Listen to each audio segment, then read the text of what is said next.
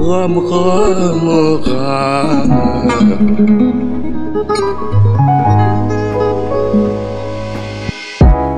راكم مع رضا صديقي وراكم تسمعوا زيد كاس.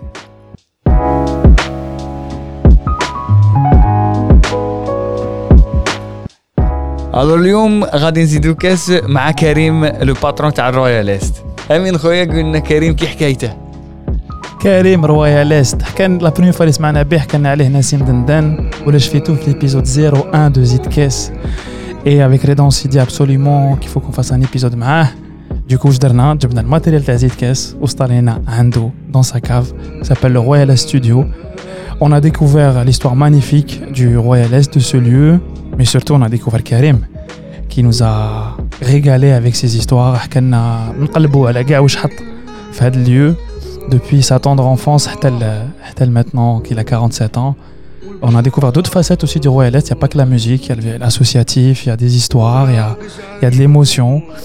Il y a sa petite partie d'Algérie qu'il a recréée ici, dans cet endroit. Et puis, euh, c'était magnifique. On s'est régalé, euh, Reda. Toi aussi, tu t'es senti, tu as été très touché par ce qu'il racontait. Mais complètement, parce que vous allez voir euh, comment on fait de ces frustrations un lieu. Exactement. Donc j'espère que vous êtes euh, bien installés dans un très bon lieu. Euh, راكم دايرين فيها تيزانة ولا qu'est-ce que vous voulez. Euh, très bonne écoute جماعة et on vous souhaite un très très bon épisode.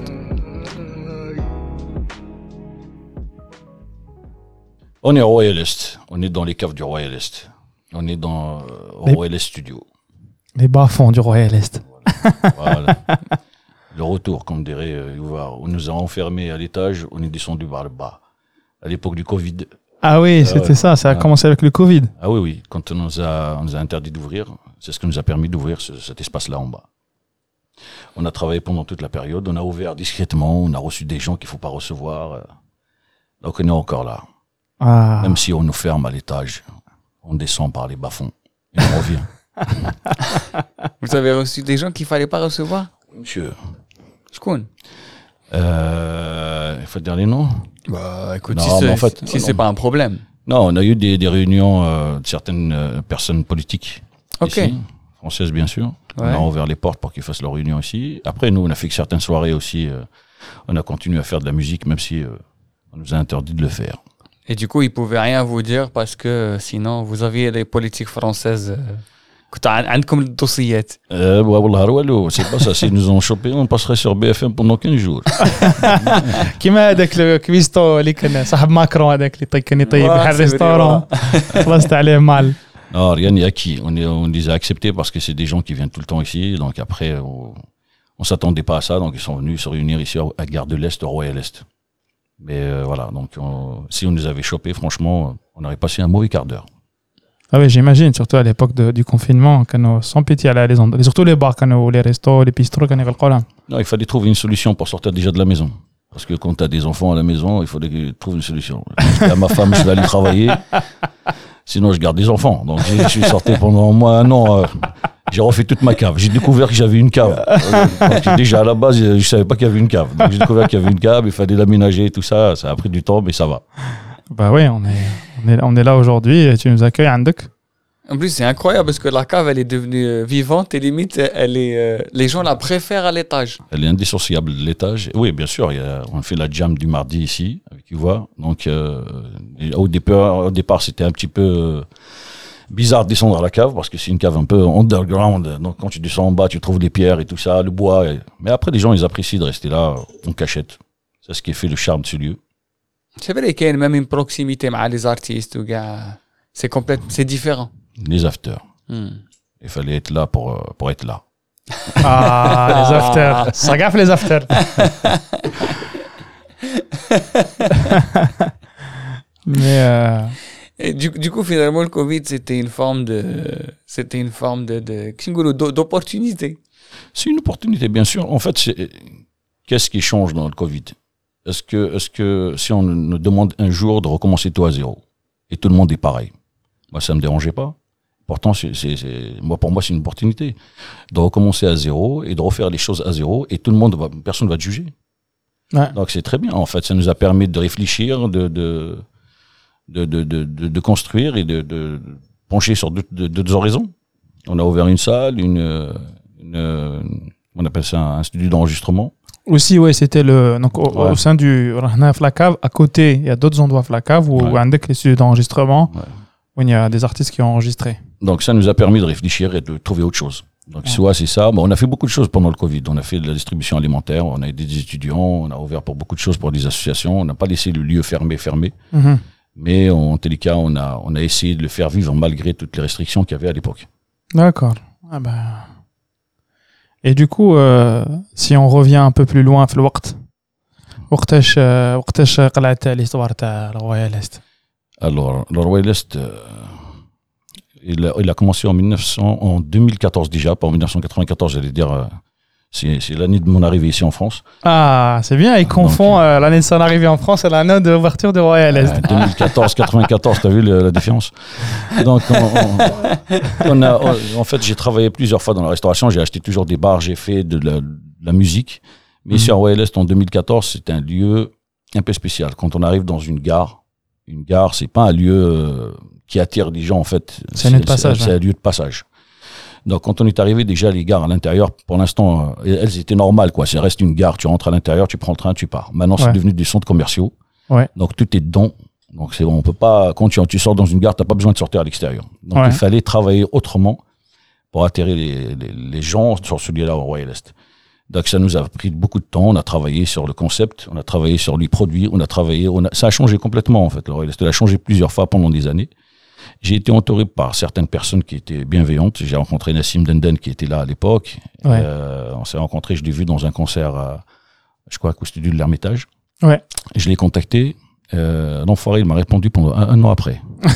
il a joué la star. Ah il a joué la star un an après. Il m'a envoyé Bijor, euh, t'es qui toi Donc après, on s'est rencontrés, on a discuté, on a vu qu'on avait les mêmes affinités sur la musique et tout ça. Lui, il est, il est, plus que moi, parce que moi, je suis pas dedans, mais lui, il était vraiment. Euh, c'est un concept un peu. Euh, Nassim, c'est c'est la perfection par excellence quand je dirais dans le travail en télécard, dans ce qu'il fait. Hein. Donc mmh. euh, moi, pas fait ça. J'ai appris beaucoup de choses de lui, malgré tout.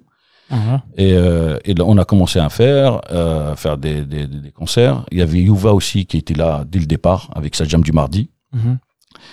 Donc euh, après, j'ai travaillé, comme j'étais à l'université, c'est à Assas, donc euh, j'ai rencontré un gars qui était dedans, donc j'ai rencontré les gens du BDE d'Assas, bureau des étudiants d'Assas. Et j'ai réussi à les avoir, qui viennent ici chaque lundi pour faire un, une, une, une rencontre ici, qui s'appelle un café des langues chaque lundi C'est pas évident de ramener des étudiants d'Assas ici. Vous savez comment ça se passe à Assas ou pas Vous voulez que je vous raconte Ah, on est tout oui, parce que déjà, ما على بالناش بدرت صاص قريت في Écoutez-moi bien ça, je vous raconte ce que c'est qu'Assas. اه يما يما مم.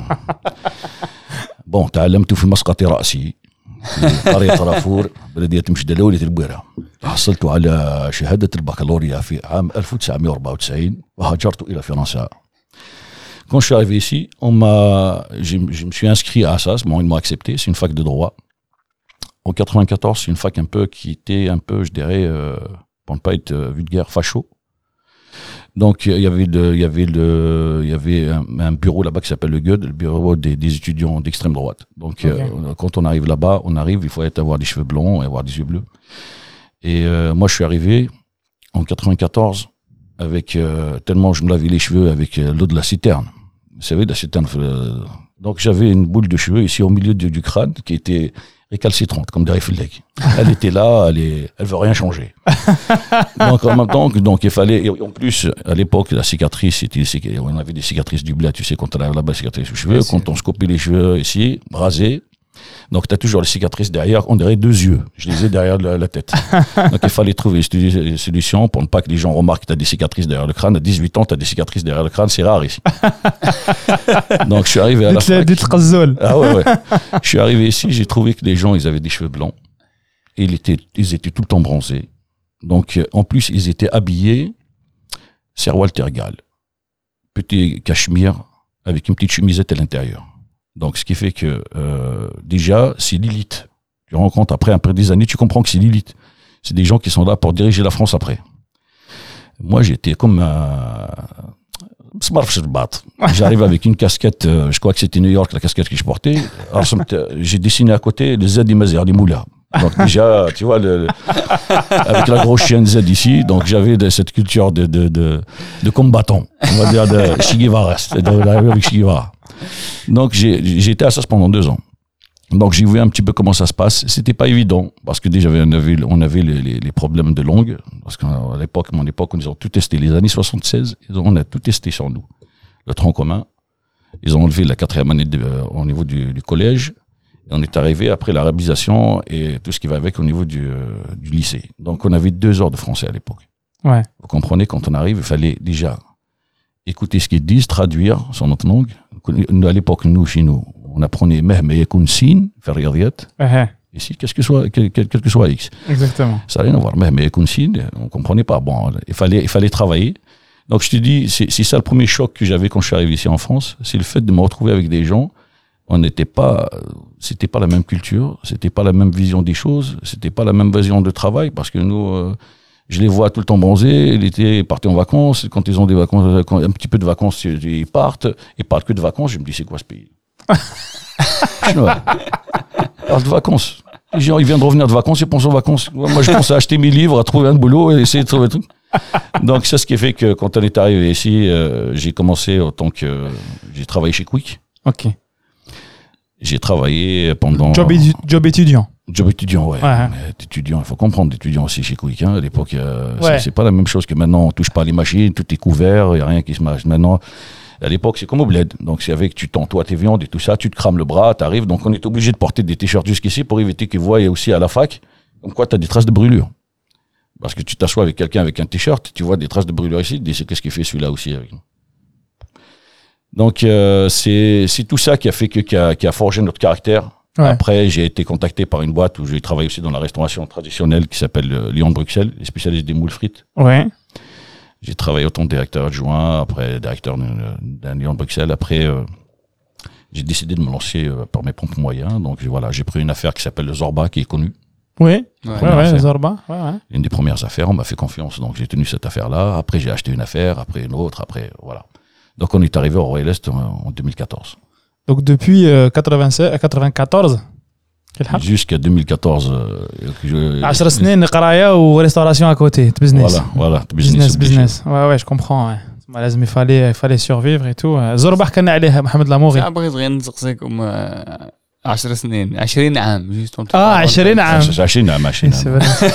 Merci, C'est merci. fou, hein. Franchement, à tout ça. j'ai oublié que j'ai j'ai 47 ans quand même. c'est vrai que tu disais quand il l'a dit dans ma tête c'est 10 mais en fait c'est 20 ans 20 ans de travail acharné. ouais 20 ans de travail acharné.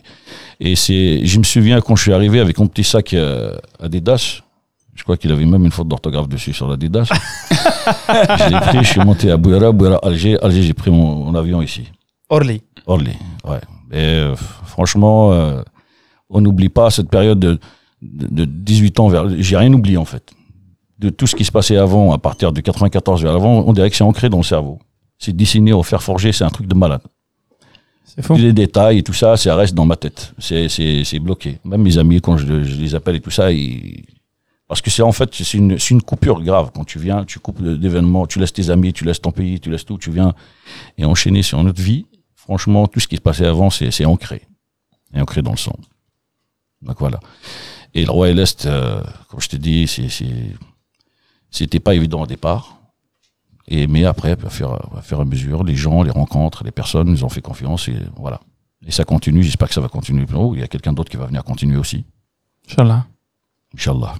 Inch'Allah. C'est quoi le, le, le souvenir le, le, plus, le plus important? Les haka, tu le visualises très souvent. Royaliste Non, t'as avant 94. Ah, si je vous raconte ça, non, non, je peux pas. Ça, c'est, des souvenirs d'adolescence, ça, on peut pas. À l'université, enfin, la au lycée, pas à l'université, à le lycée. Non, non, non, c'est, c'est les profs, c'est le, comment on appelle ça? L'adolescence. Tu vois, l'adolescence, parce que nous, à l'époque, si la, la mais euh, Jeans Latif. tu vois, c'est-à-dire c'est le, respect qu'on avait à l'époque envers la femme, c'est qu'on ne pouvait pas appeler la fille euh, avec. Euh, enfin, moi j'ai vécu en Kabylie, dans un village en Kabylie. Bon, peut-être dans les grandes villes c'est autre chose. Mhm. Nous, à l'époque, on n'appelait pas les filles par exemple par leur prénom. Tu vas l'appeler avec son nom de famille. La fille, elle sort avec le tablier de la maison et les collés sur elle pendant toute la journée. Le, tablier, de l'école. Donc la fille, pour qu'elle sorte, elle fait partie du dress code. Tu vois, donc elle sort avec le tablier, sinon elle sort pas. Donc après, c'est tout ça, c'est c'est les amis, le, c'est euh, c'est devenir homme à l'époque aussi. Quand tu, tu deviens homme, euh, quand tu arrives au lycée, tu as ta petite moustache qui commence à pousser, et le rapport avec les profs aussi. Ouais. Et, et c'est tout ça qui fait que ça, ça reste ancré. Donc les, les, les petites engueulades avec les profs, euh, de temps en temps les, les grosses engueulades. Ouais. Donc voilà, donc on se transforme en homme, on, est, on se voit comme homme avec des comportements d'ado, donc c'est- c'est c'est ça un petit peu qui reste dans la tête. C'est quoi devenir un homme à l'époque? À l'époque. Et... C'est. Ah ouais. Moi, j'ai commencé à travailler à l'âge de 15 ans, sans que mes parents le sachent. Mon père, il était en France, il travaillait ici. Donc, euh, j'ai commencé, je travaillais en cachette. Et donc, quand il est venu me voir, il me dit euh, T'as besoin d'argent? Je lui dis non. Une fois, deux fois, trois fois. Après, il vient, il me trappe, il me dit C'est quoi ça? Tu voles? Tu fais quoi tu Tu, comme ça tu, tu me dis ce que tu fais, d'où d'où t'as de l'argent Mais non, mais du drame. oui, c'est comme ça. Après, je lui dis, je travaille. Il me dit, c'est pas possible. Je dis, je travaille. Je l'ai ramené où je bossais? Je travaillais dans un restaurant dans le village. Donc, euh, et quand il a vu ça, il m'a dit, oui, franchement, mon père, il est, il est partisan de ça. Tu travailles, tu, tu travailles, mérite salaire. Même pour lui. Tu bosses pour lui, il va te payer. Donc, c'est ça son truc. Tu as envie de, de gagner de l'argent, vas-y, va travailler. Donc, c'est c'est ça le concept. Quand je lui dis que je travaillais, il était fier. Donc, j'ai commencé à travailler. J'ai bossé, je crois, deux, deux mois. Euh, mais ça m'a permis de comprendre beaucoup de choses. Mais voilà, j'ai soulevé mon pantalon jusqu'au genou, j'ai terré, j'ai nettoyé le sol. euh, et une fois, il y avait un touriste français qui est venu, il me dit euh, Bonjour, vous avez quelque chose à manger? Je lui dis oh, Qu'est-ce que tu veux? Il me dit Qu'est-ce que tu as? Je lui dis J'ai du riz. Il me dit Ramène-moi du riz. Ça, c'est c'est l'image que j'ai eue quand je travaillais, quand j'étais adolescent. Mais après, devenir homme au lycée, c'est c'est beaucoup de choses. C'est la transformation psychologique totale dans la revendication sociale, dans ce qu'on cherchait, dans le dans nos, nos, nos racines, dans, dans le travail, et dans, dans, euh, dans, dans tout, quoi. Dans la politique, on essaie de se politiser un petit peu au niveau du lycée. C'est ça, ouais, il y avait la naissance de la conscience politique. Voilà, la conscience politique. On était huit à peu près à gérer, je dirais pas un lycée, mais en tous les cas, à être les, les, les garants de l'ouverture de ce lycée. Quand on veut fermer, on ferme. Ouais. Donc voilà, donc euh, c'était cette conscience un petit peu politique euh, et la revendication, la même pas à le dire. La revendication. revendication totale de ce qui se passait à l'époque sur Oui, le, oui, il y la avait barbárité euh, et tout ce qui va avec. Bien Donc, sûr, ouais, 80 c'était. T'avais quoi, 17 ans, 94 17 ans. Non, ouais, ou 18 C'était quoi 17, les 17, revendications? T'as un jeune de 18 ans. À l'époque, déjà, ouais. déjà, la mixité sociale. Déjà, comment ça se fait euh, Non, je dis pas ça par la mixité. En fait, c'est c'est de nous laisser vivre notre vie. On, on faisait des expositions à l'époque. On nous interdisait de faire des expositions, mais on faisait des expositions euh, sur tout ce qui est des événements qui s'est passé en Kabylie. On faisait euh, la revendication euh, sur la berbérité, sur notre racine, tout ça. Donc on était tous ancrés dedans. Euh, c'est surtout culturel. C'est la recherche culturelle, on se recherchait, donc on essayait de, de, de, de continuer un petit peu le combat qui était là avant. Donc voilà. Tu m'as amené depuis tout jeune, tu t'intéressais à la culture. Fais le lycée peut-être la ça. Ah, obligé. C'est-à-dire créer des événements. euh, Ah, depuis, les expos, toujours. la, la Depuis musica. toujours. J'ai participé aux expos au lycée, bien sûr. Mhm. Toujours. Mousseka, bon, euh, on n'avait pas les moyens de le faire parce qu'on avait واحد الفاج. تعرفوا الفاج ولا ما تعرفوش الفاج؟ Non Ah, le phage. الفاج c'est euh, la maison des jeunes. Ah, ok. Ah, عندنا. La maison des jeunes في مشدلة. Donc pour aller là-bas pour choper une batterie, c'est c'est faut faut faut, faut te lever tôt. Pour trouver un piano, pareil, la même chose. Et euh, voilà, donc euh, on n'avait pas les moyens. Ceux qui avaient les moyens, ils faisaient de la musique. Nous, on n'avait pas les moyens. Moi, enfin, à l'époque, on n'avait pas le, le, les instruments euh, euh, pour travailler, quoi. Donc, mais on était amoureux de cette musique. On tu t'intéressais, ouais. ouais. Les cassettes, sûr, on... Ah oui, on suivait tous les. Si, hein, je vais vous dire un truc aussi. Restez là, vous allez entendre. Il y a un grand chanteur en Kabylie qui s'appelle Haddad Fatah. Okay. C'était mon prof de français. Il est très connu chez nous mhm. et, et c'est un poète. Et on l'appelait à l'époque, enfin jusqu'à maintenant, c'est l'Enrico Macias Kabyle. Oh, Je, je te jure, c'est vrai. Et c'est un gars, il a une voix exceptionnelle. Et quand j'étais petit, je devais avoir 13 ans, il m'a demandé, c'était mon prof de français, Mhm. et il savait que je dessinais. Il me dit, est-ce que tu peux me dessiner une, un truc? Il a sorti une, une cassette, à l'époque, qui s'appelait Shahrazad. Shahrazad, il y a deux sens. Donc, euh, euh, il m'a dit de dessiner une jaquette sur Shahrazad. Bah, pour moi, la Shahrazad, il y a deux choses que je connaissais sur mon prof. Shahrazad, c'est les mille et nuits. Ouais. Et Shahrazad, comment je l'ai compris moi? Et je lui ai fait un dessin. Je lui ai fait un dessin. Ce dessin, c'était une femme, une silhouette d'une femme. Mhm. Ok? Et, euh, et je l'ai plié comme ça, je l'ai plié comme dans une feuille normale, je l'ai plié, je l'ai laissé sur la table. Et quand je l'ai rencontré, il me dit euh, Est-ce que tu l'as fait? Je lui dis Je l'ai fait. J'ai fait deux trucs. J'ai fait un truc pour Shahrazad, j'ai dessiné un petit truc, j'ai un arwa et tout ça, mais c'est pas ça qui m'intéressait. Mais juste l'im- l'image de la femme, comment je l'ai dessinée. Mhm. Et euh, il m'a dit, est-ce que tu l'as fait? Je lui dis oui. Il me dit, montre-la moi. J'arrive, je plie. Il me dit, non, c'est pas ça, parce qu'il a vu que la feuille était pliée. Et dès que je l'ai ouverte, il l'a regardé, il m'a dit, c'est ça que je veux. Et pourtant, il y a quelqu'un qui lui a, qui lui a fait un truc, euh, il lui a dessiné un tableau exceptionnel. Il m'a dit, c'est ça que je veux. Et cette image de la femme, il l'a mis sur sa cassette. Il y a mon nom dessus. Et je devais avoir 13 ans, 13, 12, 13 ans. Il l'a gardé euh, jusqu'à aujourd'hui. Et sauf que on s'est rencontrés, je pense, 10 ans, 15 ans après. On s'est vus. Ça va, ça va, cher, comment tu vas Qu'est-ce que tu fais Tout ça, on commence à discuter. Il me dit, explique-moi maintenant le dessin que tu as fait. Et je lui dis, je lui ai raconté ça, je lui dis, bon, il y avait deux sens, euh, Shahrazad, Shahrazad, et Shahrazad, comment je l'ai compris? Il me dit, comment tu l'as compris? Je lui dis, parce que je sais que tu es un éternel amoureux. je lui dis, d'ailleurs, jusqu'à maintenant, il n'est pas marié. Je lui dis, je sais que tu étais un éternel amoureux, et que ton rapport avec la femme, t'étais, t'étais, euh, je dirais pas qu'elle était un homme à femme, en les cas, il était, il est, il est- il est subjugué par la femme par rapport à ses écrits, ce qu'il écrit, la poésie qu'il fait et tout ça. Et, et il était surpris de voir ça. Il me dit, tu pensais ça à l'époque? Je lui dis, Wallah, c'est ça que je voulais dessiner. Et l'image de la femme, jusqu'à maintenant, d'ailleurs, il n'a pas posé une image, une, une, une silhouette, un, un visage sur cette femme-là, puisque jusqu'à maintenant, il n'est pas marié. Cher Fatah, si tu m'entends. Oh, Oh, magnifique. c'est- incroyable. À 13 ans, tu as dessiné une pochette d'album, quoi. Une pochette d'album, mon pote. Ouais, c'est ça. Tu vois ça?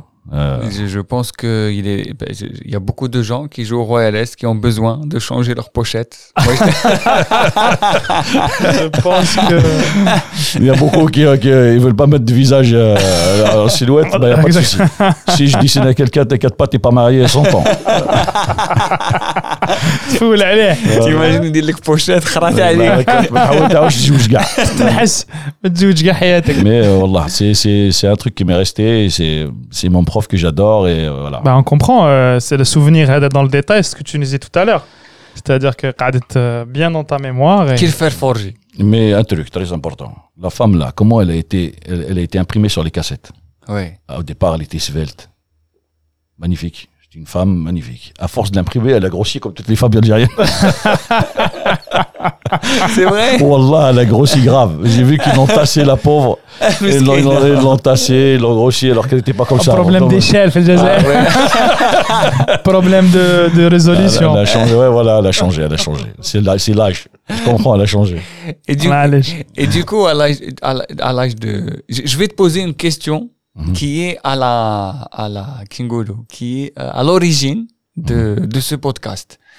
Euh, le podcast, il est, il a été euh, créé à la base, Kingolo, même l- l- l'impulsion, elle est venue ici, sur la terrasse du Royal Est, وين كنا هكا قاعدين جماعة هي واحد سقسى هكا جماعة قال لهم آه، قال لهم نتوما علاش آه، علاش خرجتوا من الجزائر pourquoi vous êtes partis et du coup gars il commence à donner des réponses يا Ah. Le contexte socio-politico-culturel. Mm, mm, mm, euh, et en fait, il dit non, non, je vais pas tirer des analyses. Mmh. Là. Tout, mais personnellement, et dès que les gens ils ont commencé à raconter, personnellement, la discussion était incroyable. Jusqu'à ce que j'ai dit, c'est bon, je vais fermer. Du coup, là, on s'est dit, oh, Karim, on est sur une discussion. Du coup, maintenant, toi, dis-nous, personnellement, pourquoi l'âge 94 Karim militant tout ce que tu veux Militant, non. mais- 18 ans non quand je te dis militant on est enfin militant dans le sens c'est tu es quelqu'un d'optimiste tu es quelqu'un actif dans te- ta, ta société 18 ans tu te dis hey Non, je vous explique. J'ai eu mon bac en 94. Ok. Après, il y, a y un truc qui s'est passé en Kabylie. Vous savez qu'il y a eu un boycott scolaire en 94. Ouais. Moi, euh, euh, en fait, euh, j'ai estimé que j'ai assez donné. J'ai travaillé pour ne pas redoubler, pour, ne pas, pour avoir le bac. À 80. Déjà, c'était pas évident à l'époque. euh, au niveau des places de l'université, on n'avait pas beaucoup. Le taux de réussite chez nous, il n'est pas important parce que, comme je te dis, le, le- le- le- les universités n'avaient pas assez. Donc, Oui, voilà, à l'époque, euh, le, le taux quand moins de 50%. Ah, beaucoup Ah, moins. Moi, voire moins de 40. Ouais. Beaucoup moins. Dans ma section, on était, je crois, 11 à l'avoir. Dans, il y avait trois lycées euh, en gestion, économie, je crois, et on était 11 à l'avoir. Ah ouais. Donc, euh, il y avait un boycott scolaire et j'avais décidé de, de venir en France. Donc, j'ai appelé mon frère qui était là et je lui ai dit, écoute, euh, dit, tu vas rester Je lui ai dit, non, je me, suis inscrit- je me suis inscrit à l'université de Bijaye, je crois. Mhm. Après, j'ai eu l'opportunité de venir parce qu'ils m'ont accepté, donc je suis venu directement. Donc c'est ça qui m'a poussé à venir ici en, en France. Mais euh, voilà, mais je voulais voir un peu. Je venais avant. Je suis déjà venu avant en France. Je ne savais pas que c'est la première fois que en 94, mais le fait de m'installer ici, ça, ça, a changé beaucoup de choses. Il y a des moments où je me dis j'aurais dû rester. Il y a des moments euh, où je me dis. Quand est-ce que tu t'es dit ça? Les premières années Il y a un fait ah, particulier ah, les, les, premières années, c'est sûr. Ah, là, tu, tu, te recherches, je te dis, les cheveux qui ont tourné au niveau du crâne, c'est pas évident, mon frère. Fallait travailler avec des crèmes, avec des soins, pour remettre un peu les. Tu dis, mais plus c'est le voile en velours, là. Ah, ah, c'est le velours. Ça veut dire, le mec, tu le vois, il se voit déjà dans, la, je sais pas moi, dans. qui c'est qui porte un, un pantalon velours? Il n'y a que des vieux de 70 ans qui travaillent dans la, dans la justice ou. Ah, notaire. Ouais, mais Assas quand même. Tu étais à Assas, université de, droit. Bang. Mais, mais c'est un passage, Assas. Hein. Après, j'ai fait autre chose, mais c'est un passage. je, te dis, c'est, Assas, c'est un choc civilisationnel pour moi. voilà. Même les profs qui étaient là, j'ai posé une question il y a une semaine, une fille, je dis est-ce que Alain est toujours là? Elle me dit ouais, il est là, c'est un enfoiré, on ne va pas. Je dis ben, bah écoutez, il était toujours enfoiré, mais par contre maintenant sa femme, c'est l'éditrice de six livres. Donc, c'est, à l'époque, c'était, une fac de, je dirais pas de riches pour les riches. Mhm. Mais c'est une fac d'une certaine caste sociale, mon ami française, qui était destinée pour tenir la France. où il y avait quelques, quelques, quelques satellites qui étaient là. حبيباتي جو واحد هكا واحد والله حبيبات هكذا واحد آه، واحد جاي من واحد باباه je sais pas moi euh, je sais pas il est le président du Gabon il va venir faire ici ses études ici ou peut faire le, pas- il fait le passage pareil il repart là-bas en disant je suis à ça à ça c'est rien mais il y avait nous aussi, nous là, on ne sait pas. Donc, Avec Karim satellite. J'étais là, satellite, satellite, salam alaikum, quoi, qu'est-ce que tu dis? Zouhal. Ah, Zouhal. Oh, bah, qu'est-ce qu'il fait, qu'est-ce que tu fais chez toi? T'arrives la poésie, Kabil euh, Il y a des expositions ici chez vous? Donc c'est ça, en fait, euh, c'était un choc culturel et franchement, jusqu'à maintenant, ça m'a resté dans la tête. Et euh, voilà, donc après... Je souhaite pas ça à mes enfants parce que euh, ils sont là. De toute façon, eux, ils, ils avaient tout. Ils ont Nutella déjà. C'est- Ils ont Nutella, c'est déjà beaucoup. Ça change beaucoup. سي سا جون لو لو لو لو بارامتر تنوض الصباح عندك نيوتيلا ما Ah, تجيش c'est bon, moi, t'as ما dit تجيش que- تشكي ما تجيش تشكي كاع mais, mais juste entre parenthèses, Euh. si je peux me permettre. Euh. Aujourd'hui, كاع هذوك اللي كانوا يقراو معاك في 94 Ouais. c'est tous devenus des petits bobos ما ولاوش ياكلوا النوتيلا ولاو ياكلوا tous les produits bio اللي انت كنت تاكلهم سي تعطي زيت زيت زيتون زيتون الزبده لي فروي بيو ولاو يبيعوهم في ناتوراليا عليها اسمها ناتوراليا باسكو غاليه ناتوراليا Ah, bien صاحبي sûr, là, c'est sûr. Dans dans les produits bio, non, c'est vrai. Nous, là, ma carotte, ici en France, j'ai récupéré quelque chose de très bien. C'est c'est un truc, c'est un cadeau de la nature. C'est le cadeau que la France, l'Europe te donne, avec tout ce qui va avec par rapport au stress, par rapport à la façon de travailler, la malbouffe, tout ça. On récupère un truc très important, ça s'appelle une stéatose hépatique non alcoolique. C'est-à-dire votre foie, il devient gras. Déjà, ici, on mange du foie gras. Donc, je savais pas que le foie devient gras aussi. Donc, il y avait un foie gras. On récupère tout ça. Et euh, voilà. Donc, la France nous donne quelque chose de bien aussi. C'est, euh, elle nous prend un petit peu no- notre, notre santé dans un sens. Bon, on- moi j'ai pas tout compris tout, tout ce que tu as dit. Tu as dit un terme scientifique ما فهمتهاش. انا راني انت راك مودر. راني نستنى في لا سويت Alors, باش نفهم j'explique. Ah. En plus, ce Karim, il parle avec ironie, donc Oui. ça veut dire qu'il veut dire l'inverse, j'ai فهمت Non, non, non. non.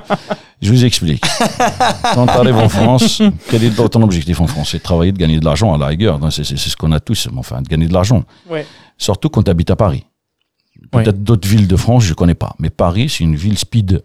Donc Mhm. le stress, la malbouffe, le sommeil qu'on n'a pas, euh, la vie en général, le métro, le dodo, tout ce qui va avec. Donc le, le- le- le- tout ça font que, à un certain moment, on développe certaines capacités. Soit on devient des super-héros, soit on devient des malades mentaux, soit on devient des malades tout court. Donc on a, on a des choses de- à l'extérieur, on nous voit bien, on est bien en bonne santé. Le jour où on va être pointé au bout de 40 ans de travail, bah, je dirais pas 40 ans, au, Ouais. bout de, au bout de 20 ans, ça fait combien de temps? 30 ans que je suis ici en France, presque 28 ans maintenant. Au bout de 30 ans, on vérifie, tu vérifies ta carcasse, tu te vois, tu es bien, tu te dis, je fume pas, je bois pas. Je fais un silence, je bois pas, euh, un petit peu de temps en temps, mais je bois pas. Mhm. Euh, je mange comme tout le monde, des sandwichs, tout ça. Avec le stress, ça se mélange. Ça devient une maladie qui est, qui est euh, rare. Enfin, aux États-Unis, maintenant, elle devient très, très importante. Moi, j'ai découvert que je l'ai. Ça s'appelle une stéatose hépatique. C'est le foie gras. Donc, le foie gras, quand le foie devient gras, après, à un certain moment, si tu continues de cette façon-là, il sèche. Ça devient une fibrose. Une fibrose, elle revient. Tu peux pas régénérer ton foie. Elle reste comme ça. Et c'est ça qui fait que ça, c'est un cadeau à la fin de quand tu, tu bosses beaucoup. C'est ça que tu reçois, en fait, ton cadeau à la fin de ta vie. Et qu'ici, ce que j'ai compris après un certain moment, que euh, courir derrière un idéal euh, qu'on n'a pas, qu'on n'aura pas, en fait, l'idéal, c'est l'argent pour certains. Euh, la réussite, c'est l'argent pour certains. Moi, j'ai découvert que c'est pas ça, en fait. C'est, ça n'a rien à voir. C'est uniquement, uniquement les moments que tu passes dans ta vie. Donc, après un certain moment, euh, tu travailles, tu découvres que tu es malade, tu as balancé toute ta vie, tu as bossé énormément pour rien. Je dirais pour rien, parce que quand tu, tu fais un bilan sur toi-même, la seule chose que tu gagnes, c'est tes enfants et ta famille. Le reste, c'est rien d'autre Ni les, ni les bâtisses, ni rien du tout. Tu élèves ton enfant, tu essaies de- de- d'élever les enfants. Bon, je saute d'un sujet à un autre, les gars. Non, non, معليش معليش excusez-moi. كمل كمل pas pas de souci. أنا نهضر بزاف كي تخلص كنت تقول لي ما نحبش ما نح- نحبش ولا ما نحبش Vas-y. donc il arrive un certain moment où je parle à ceux qui vont venir, à ceux qui viennent euh, pour euh, pour une vie en fait, enfin, pour un meilleur qui cherche ici en France. Euh, je vais te donner une image, peut-être un peu vulgaire, mais je vais te donner une image. La France est une prostituée. je vous explique ce que c'est. Paris est une prostituée. Je dirais pas que la France. Paris est une prostituée. Pourquoi je dis ça? Euh, L'image qu'on nous donne, c'est comme euh, une femme que tu vois belle et tout ça, tu arrives la voir. J'espère que le podcast là, il va pas passer partout. Euh, hein, attention à ce que je veux dire. Donc, c'est quoi l'image? La, France, elle te donne quoi? Tu arrives, tu la vois, elle est belle, elle est magnifique et tout ça. Tu arrives, elle te stresse, elle te dit, mon ami, il faut que tu me donnes, il faut que tu me payes là. Il faut que tu me payes. Euh, avant de faire quoi que ce soit, il faut que tu me payes. Tu vas la payer par avec quoi? Tu vas la payer avec ta santé, tu vas la payer avec ton temps. OK? Tu la payes. D'une façon, elle va te dire, paye-moi tout de suite là. Donc, à force de travailler, tu bosses, tout ça, tu poses, tu poses ta santé et ton temps, parce que le temps, il passe vite. Tu te rends pas compte. Donc, tu la payes. À la fin, tu te rends compte, elle va te dire, ouais, t'as fait quoi là? Qu'est-ce que tu fais? Tu, tu te regardes dans ton truc, là, le temps, il passe, t'as rien fait, tu, tu, tu cherches, tu te cherches, tu te cherches. À un certain moment, tu te retrouves, t'as rien fait. Tu sors de là-bas, t'as perdu ta santé, t'as perdu ton argent, t'as perdu ta famille, et t'as rien fait. C'est pour ça que je dis que c'est une prostituée. Donc, une professionnelle, bien sûr. hein. donc, je n'avais pas. Ouais. Donc, ce qui fait que c'est c'est- c'est ça, en fait. Quand, pour les jeunes qui viennent ici, cherchez autre chose que l'argent. Profitez du moment que vous allez vivre. Profitez de votre temps. Profitez de vos familles. Ici, c'est vrai que nous, on a toujours le pied entre un pied ici et un pied en Algérie. La diaspora algérienne, on a toujours cherché à faire ça. Donc, on ne vit pas dans le lieu où on est. On vit toujours sur les deux lieux, l'Algérie et la France. C'est normal. C'est normal qu'on essaie de, de développer notre pays. On essaie d'aider ce qu'on peut faire. On essaie de ramener des choses. Mais dites-vous un truc, rien n'est fait au hasard. Cette- ce, ce- ce- ce pays-là n'a rien fait au hasard. Travailler, travailler, travailler, sortir en retraite. Si t'es- si t'as de la chance, tu vivras quelques années. Sinon, on t'envoie une boîte. Surtout nous, les- nous, nous qui travaillons entre les deux rives, on t'envoie dans une boîte. C'est comme ça que ça se passe. C'est vrai. Voilà. أقول قولي هذا. Désolé, mais c'est ça l'image que j'ai du, fait. Euh, c'est mon expérience. C'est comme ça que je vois les choses. Peut-être les autres, ils vont trouver ça malsain de dire ça. Je dénigre pas la France parce que moi, elle m'a donné beaucoup de choses. Elle m'a donné tout. Mhm. Mais par contre, je dis que le stress parisien, notre vision de la vie, notre vision de la réussite, notre vision de, la recherche de soi, parce qu'on cherche tout le temps, fait que on perd beaucoup de temps et le temps il est réversible. Et euh, voilà. Et la France, elle, à Paris, je dis toujours je dis la France, mais je dis Paris, c'est vraiment euh, un gouffre temporel. Donc tu- là, je ferme les yeux, je suis en 1994, je les ouvre, je suis en 2023. Non, mais c'est. Il n'y a, y a rien de. On revient sur l'image que tu utilises. euh, déjà, je, on prend te précise حاجة عليك. مالك ما سمعتناش déjà, ما حنا عندنا déjà une liberté de ton.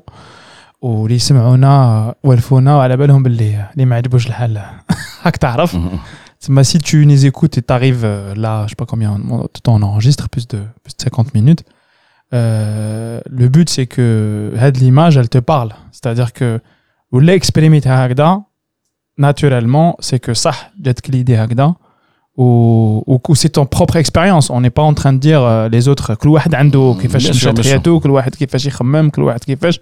en tout cas, ce qui est intéressant dans ce que tu dis, c'est que c'est réel c'est une représentation du réel que tu t'es faite depuis euh, 28 ans parce que tu es en 94 avec euh, depuis Assas, après Assas, euh, restaurants, les home ou les affaires que tu as eues ou là, que tu as gérées.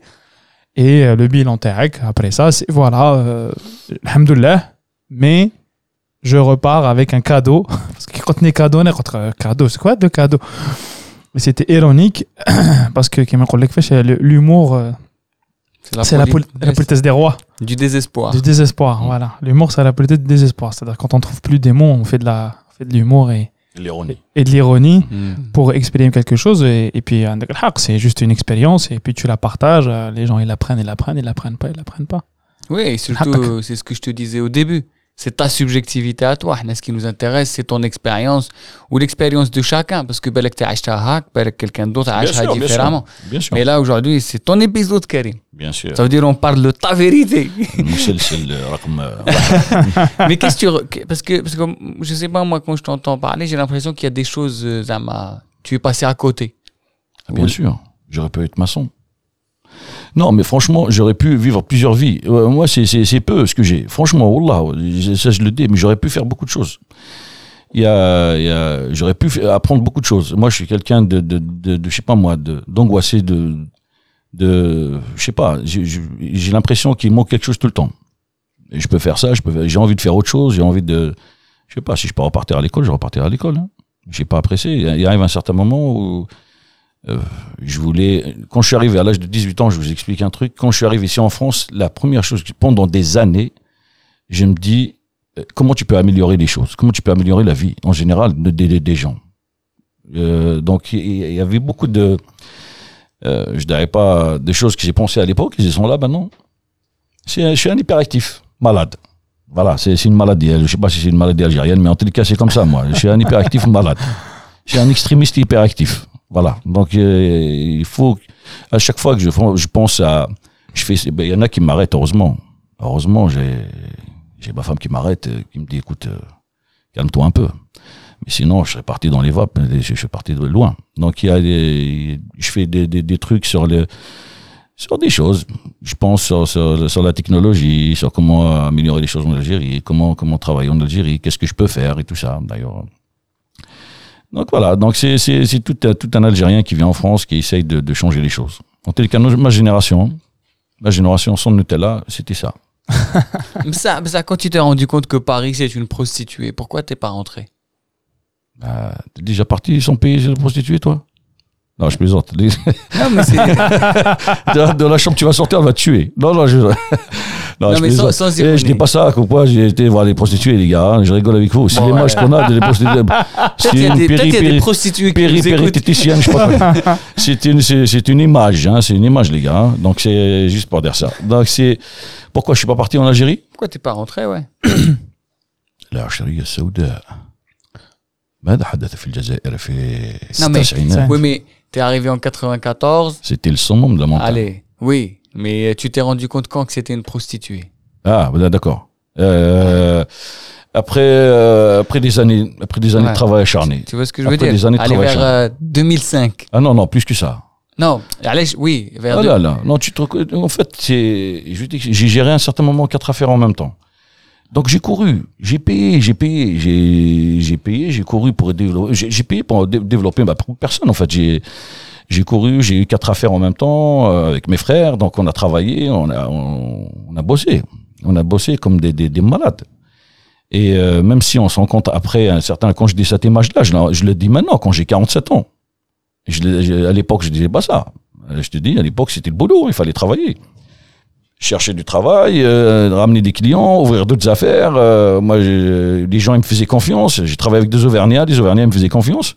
Ce qui est Donc- très compliqué. Ouais, donc j'ai bossé jusqu'à maintenant. J'ai acheté des affaires sans rien. Donc euh, on m'appelle, on me dit voilà, t'as une affaire qui est fermée, est-ce que tu veux la reprendre? Oui, j'ai pas d'argent, mais vous inquiétez pas, allez-y.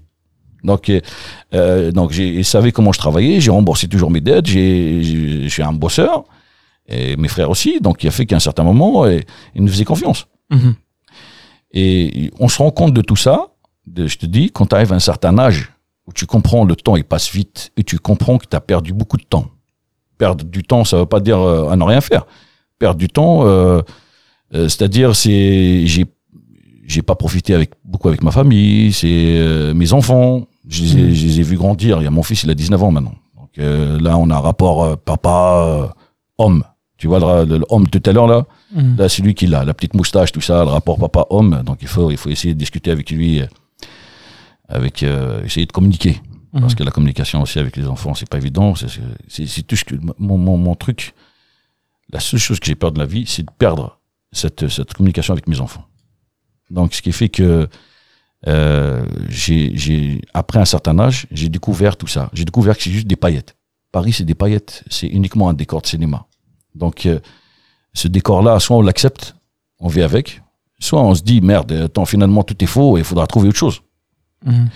Et voilà, donc c'est ce qui fait que je dis que c'est une prostituée parce que elle est maquillée, Paris, elle est vraiment maquillée, elle est belle, Paris. Tu sors le soir ou le jour, elle est belle, tu soulèves la tête, tu découvres des trucs. Elle est magnifique, c'est une ville magnifique. Avec son histoire, avec tout ce qui va avec. Là, comme dirait Jamel Debbouze, elle est pavée, et c'est, peut-être c'est nos parents qui, l'ont- qui, l'ont- qui l'ont pavée, c'est- cette ville-là. Et donc, euh, voilà. Donc après, c'est pour ça que j'ai donné cette image de prostituée, parce que elle est, elle est très belle, elle nous demande beaucoup. Elle nous demande beaucoup euh, pour arriver à elle, quoi. Elle Mais on peut, on peut la quitter. C'est pas évident. Malèche. Parce que quand tu quand es parisien, quand tu es de Paris, c'est pas évident. Déjà, sortir en banlieue. Moi, j'ai habité pendant 20 ans à Paris. Mhm. Après, j'ai été en banlieue. Ok, ce qui fait que je m'installe dans un lieu un peu plus spacieux. J'ai beaucoup, j'ai un jardin, je suis très bien. Mhm. Ok.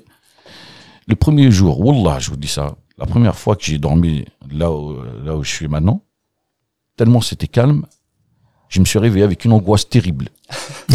j'ai une angoisse. J'ai compris comment c'est, on peut torturer, euh, torturer quelqu'un avec, avec un silence. C'est ce qu'ils font. Ils te mettent dans une chambre où t'as rien, tu cries, t'as rien qui sort. Mais j'ai découvert ça, ça m'a angoissé. Donc je me suis réveillé, j'ai ouvert, c'est comme si tu sautes pour attraper quelque chose, il y a rien. Le silence tue, tue. Comme derrière le silence tue, c'est vrai. Et euh, pendant des mois, j'ai allumé la télé, j'ai laissé l'allumer allumé avant que mes enfants arrivent. Donc j'ai allumé la télé. Ben non, bon, j'ai mis les enfants, bon, ça gueule, tout ça, euh, tout fonctionne, il n'y a pas de souci, il y a le bruit. Tout pendant- fonctionne. tout- ah oui, bien sûr, il faut qu'il y ait du bruit tout le temps. S'il n'y a pas de bruit, c'est pas bon. Moi, j'ai. À Paris, c'était ça, hein, les, les Ouais. gyrophares, la gueule, ces engueulages. J'avais- J'habitais à l'avenue Philippe Auguste, c'était, c'est, c'était à côté de l'avenue, donc ça, ça, ça a gueulé. Mais voilà, donc c'est, pour ça que je te dis, on peut pas la, la quitter. Donc, déjà, partir en banlieue, c'est pas évident. Ça m'a pris, je sais pas combien de temps, et partir de Paris pour aller ailleurs. Maintenant, j'y pense. Maintenant, je lui dis à la prostituée, je t'emmerde. Non, je vais partir. Et je paye plus. Ah, je vais rien te donner, ni mon corps, ni mon, ma santé, il n'y a plus rien à gratter de toute façon. Elle a déjà tout pris. Elle a tout pris, ouais, elle a, elle a tout pris. Moi, Mais je ça va, regarde, c'est rien, c'est le baraka. Ah ouais, 47 ans, c'est- on se pose des questions après. Oui, mais c'est bien. Je pense que, tu- enfin, tu, enfin, je, veux dire, je sais pas, j'ai l'impression par rapport à la moyenne de la société, tu te poses les questions assez tôt. À 47 ans? Bah oui. Ah, Bah, ouais. autour de. Généralement, c'est à l'approche de la retraite. 63 ans, 65 Ouais. ans. Comment ça Si se je passe? commence à me poser des questions à 63 ans, c'est fini les gars. Mais, mais tu dis, il y a des choses que, je sais pas, que tu, que tu es passé à côté, soit là que tu n'as pas réalisé, ou là. Euh, nous, quand on te voit de, de l'extérieur, euh, pour nous, euh, je sais pas, juste avec le ROLS, tu as fait énormément de choses. Déjà pour nous, genre juste Amin en tant qu'individu, et je pense que même plein de gens qui viennent là, tu sais, euh, Royal Est maintenant, euh, qui moi, qui, qui les gars, des fois, qui les gars, يقول لك توحشت يعني ماشي Royal Est. اللي دير شويه سحور كي تروحوا نتبالي نجمع شويه شعر ندير بيرلاشا شويه ترافيك وترجعوا كاع Non, mais c'est Ouais. vrai, c'est que c'est- je sais pas si tu te rends compte, tu as, ben- ben, là, que- enfin, je veux dire, c'est, c'est- tu te rends pas compte, راه عليك دعوة الخير. tous les gens qui doivent te remercier matin, midi et soir pour avoir créé un lieu comme ça, dans lequel on retrouve tes idées militantes dont tu parlais quand tu avais 18 ans, 94 dans ton lycée. J'aime pas le tube, parce que j'ai rien fait. Franchement, j'ai rien fait. Ouais, mais, alors, toi, tu n'aimes pas le tube. Ça, ouais. on aime bien le tu. Parce que on veut que Kulwahed, pour nous, c'est l'individu au service du collectif. Qu'est-ce que tu un D'ailleurs, on le dit souvent, t'as vu tu te rappelles نهار الحراك كانوا يقولوا يتنحاو كاع Mm. باسكو تالمو هضرنا في الكوليكتيف نو حنا لي ساجيريان حنا كي كي قلنا يتنحاو ما عرفناهمش الا قلنا هما Mm. je me dis moi je dis souvent لو كان depuis le début كنا نقولوا انا aujourd'hui on saurait qui sont les coupables C'est vrai. mais tellement on s'est caché derrière le collectif qu'aujourd'hui on est perdu Mm. du coup ben si on a l'occasion de rediscuter les choses de nouveau euh, on sait que on sait l'intention تاعك. on n'a pas besoin. C'est très bien que Karim, on te connaît, euh, on, on, voit comment tu es dévoué pour l'autre. Donc ça veut dire que si nous, on dit tu, parce que justement, on a une certaine admiration, on a un certain respect. Et euh, si j'ai envie de te dire merci à la deuxième personne du singulier, merci. Euh. Karim, c'est toi en fait. En fait, merci à tous ceux qui ont participé à ce lieu. Merci à tous ceux qui m'ont fait confiance. Merci à tous les artistes qui ont, qui ont cru en nous. J'ai cru, je dis, je dis pas moi parce que. Non, parce que toi, tu as une équipe à la Bana, il y a des gens Ouais, qui t'ont aidé, etc. Il y a, il y a, je dis, il y a des gens qui m'ont, qui m'ont, qui m'ont aidé dès le départ. C'est pas évident, je dis. Donc déjà euh, ramener des gens ici en face de la gare. N'oubliez pas, c'est un PMU. Oui, à la base. ouais. C'est un PMU, c'est un café destiné aux jeux de hasard et PMU française des jeux. Donc c'est, on mélange pas les choses. Ok, donc il arrive un certain moment, un PMU reste un PMU. Moi, j'ai le Zorba, c'est pareil. Quand j'ai pris le Zorba, c'était un PMU aussi. Donc euh, il fallait, même les journalistes du Parisien à l'époque sont venus me disent comment tu fais pour euh, pour séparer les choses, tout ça. Donc j'ai toujours compris, enfin à ma façon de travailler, qu'on peut gérer tout ça, mélanger tout ça. Mais notre communauté, c'était difficile à l'époque. Franchement, la communauté algérienne, elle est, elle est sélective. Elle est sélective dans ses, ses- ses rapports avec les gens. Euh, elle est sélective dans le. En fait, on, on, on juge la personne de loin avant d'arriver pour savoir comment ça se passe. Nous, on nous a jugés pendant de- de- de- des années. hein. Donc, après un certain moment, ils ont compris qu'on était là pour pour eux. Euh, c'est pas évident parce que quand quelqu'un il vient te voir, euh, chaque artiste il a sa communauté. Il y a des gens qui viennent le suivre. Il y a après chaque artiste il a sa, sa- sa façon de voir les choses et chaque artiste il a sa son ego. Ouais. Ok? Pour jumeler ces égos déjà, on a, on a tous des égos tu sais, surdimensionnés nous les Algériens. En Ouais. plus, un artiste avec un ego, c'est autre chose. Donc Ouais. donc il fallait travailler ça, faire comprendre aux gens qu'on n'est pas on n'est pas on n'est pas sectaire. On est là pour travailler ensemble, pour essayer de, de, de, de fusionner tout ça pour créer quelque chose. Ça a pris beaucoup de temps. Donc, quand les Algériens, et vous voyez, je, je parle avec ma communauté, ceux que je connais, quand le train il est, il est posé, personne ne monte dedans. Armée, vas-y, fiche le pousser, après on va, on, va, venir te voir, on va, on va monter. Donc, ils ont regardé de loin comment ça se passe, ils ont vu qu'on a, on a bossé, ils ont vu, je dirais pas tout, mais en tous les cas, certaines personnes, après un certain moment, ils ont vu qu'il y a, il y a, il y a toute une communauté, je dirais pas qu'algérienne, maghrébine, même euh, internationale. Mais quand pas tu vois que, ce maintenant il y a la communauté même des musiciens qui de tous. On a fusionné avec des musiciens, on a fusionné notre culture avec des musiciens. Quand tu vois des, des, des chanteurs maintenant, c'est ils viennent avec un bassiste français ou un truc qui vient de l'autre côté, un guitariste qui vient de l'autre côté, qui vient jouer avec la musique algérienne. Ouais, des Brésiliens, des Autrichiens. Ouais, c'est un- truc de, de, de, de malade ce qui s'est passé. Il y a cette fusion. Mais je te dis, le- le- au départ, c'était difficile de, ramasser la, culture, la, la communauté algérienne. Parce que c'est pas, pas évident. C'est comme ça, Hana, comme ça. On voit de loin, après, on va voir. C'est quoi, c'est quoi Dis-nous, Ah, mais euh, c'est tout un. Je te dis, c'est pas évident. C'est pas évident du tout. Euh, ça, c'est un truc qu'on ne peut pas expliquer. Moi, moi, je le ferai. Moi, moi, je suis comme ça. Donc, je vois un lieu, je ne sais pas. Da, da, da. Donc, certains, certaines personnes nous ont jugés dès le départ, mais après, à un certain moment, ils ont vu qu'on était sérieux dans ce qu'on faisait. On a avancé. On a créé beaucoup de choses. On a, on a, on a créé avec Vlaïd Abranis la, la, comment s'appelle, euh, Kabyle Session, qui a duré pendant deux ans, qui a travaillé ici, qui a généré beaucoup de groupes. Il y a la communauté marocaine, Gnawa, qui, ont, qui, ont- qui sont passés ici, ça a créé beaucoup de groupes. Il y a la communauté algérienne qui a créé beaucoup de groupes ici, des fusions et tout ce qui va avec. Ouais. Après un certain moment, ils ont compris que le Roi LS, c'est un pôle d'attraction. On n'est pas là que pour le business. Si je voulais du business, je ferais autre chose. N'y a pas ce que je me dis souvent quand je viens non, ici. Il n'y a pas que le business. On n'est pas subventionné par qui que ce soit. On n'a pas d'aide par qui que ce soit. Donc on essaye de payer de- de- de- des artistes avec un minimum syndical parce que c'est pas évident. Je les vois, les pauvres. euh, C'est pas évident. Franchement, c'est pas évident. Donc euh, je comprends, euh, l'art ne fait pas vivre dans un sens. hein. Il faut Ouais. mourir pour vivre de son art. C'est certaines c'est- qui disent ça. Il faut mourir pour vivre de son art. Et on essaye de les aider avec ce qu'on peut. Ça devient très très difficile en ce moment. Mais voilà, donc on essaie de continuer jusqu'à ce qu'à un, un certain moment, si on peut pas continuer, on va arrêter. Mais, mais je vous le dis, c'est, c'est franchement avec les moyens du bord. Ouais. Donc on n'a jamais été aidé par qui que ce soit. Ce qu'on a fait ici pour la, la communauté algérienne, normalement, on devait être aidé par, le- par notre cher pays, parce que euh, là, c'est, c'est, c'est un centre culturel algérien. Ce qu'on fait ici, ils le font pas au centre culturel algérien. Je suis désolé. Ouais, On peut se mettre on à le- table, je peux me mettre avec eux, discuter avec eux. On le, on le dit souvent. Bah, on le revendique nous aussi. quand se mettre à table? Quand on a un lieu comme celui qu'ils ont là-bas dans le 15e, il est magnifique et qui, qui, qui est censé euh, représenter euh, euh, notre culture à nous, et Mhm. qui est fermée, souvent qui est fermée. Donc, Quand il est ouvert, c'est pour vendre un belouz et baklawa. Je suis désolé, je le dis. Et euh, c'est lui qui, qui vient me voir, il va discuter ensemble. Mais bien sûr, mais, mais nous, c'est pour ça qu'on, comment te dire, c'est pour ça qu'on aime ta façon de voir les choses. C'est que tu n'es pas quelqu'un rihdar. Tu vois ce que je veux dire? Tu t'es dit, ah ouais, ils veulent pas faire, eh ben, je vais le faire. En fait, c'est ça qui est, c'est ça, c'est ça qui est génial, Andek. C'est que toi, tu as une idée en tête, tu t'es dit, je vais la mettre. Et malgré, comme tu as dit, PMU, les jugements, les, les, les stéréotypes, ah ouais, avec le lieu moussakh, ma tac, truc.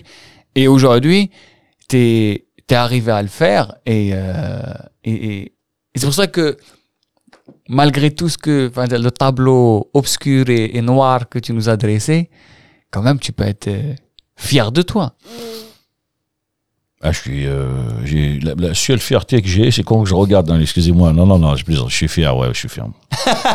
si je dis ça, ils vont me dire, ouais, ouais, là, les touristes la jouent encore. Non, non, la seule fierté que j'ai, c'est de voir mes enfants en bonne, santé. Oui, ça c'est. Mais non, non, non, je suis Non, fier, le truc, c'est que, c'est que Je suis t'as- fier. je pense Je que entre, entre euh, avec le gamin, les, quand il dessine les pochettes, au Dorka, tes priorités ont changé parce que forcément, avec une famille, les enfants, c'est le truc le plus important. Non, mais le, le OLS ce que j'ai fait ici, franchement, je suis fier. Ah, bah Moi, voilà. je, je, ah, bah je voilà. le dis, je suis fier dans le sens où euh, ça continue et voilà. Donc, je dis, je suis fier parce que c'est un lieu qui qui est pas censé euh, faire ça. C'est un lieu qui est destiné à autre chose. On a réussi à faire ça, c'est magnifique. Là, on cherche peut-être un jour, on va trouver une salle qui va nous permettre de travailler plus amplement, plus simplement et donner un peu plus de, de, de, de liberté aux gens qui viennent pour euh, pour leur art.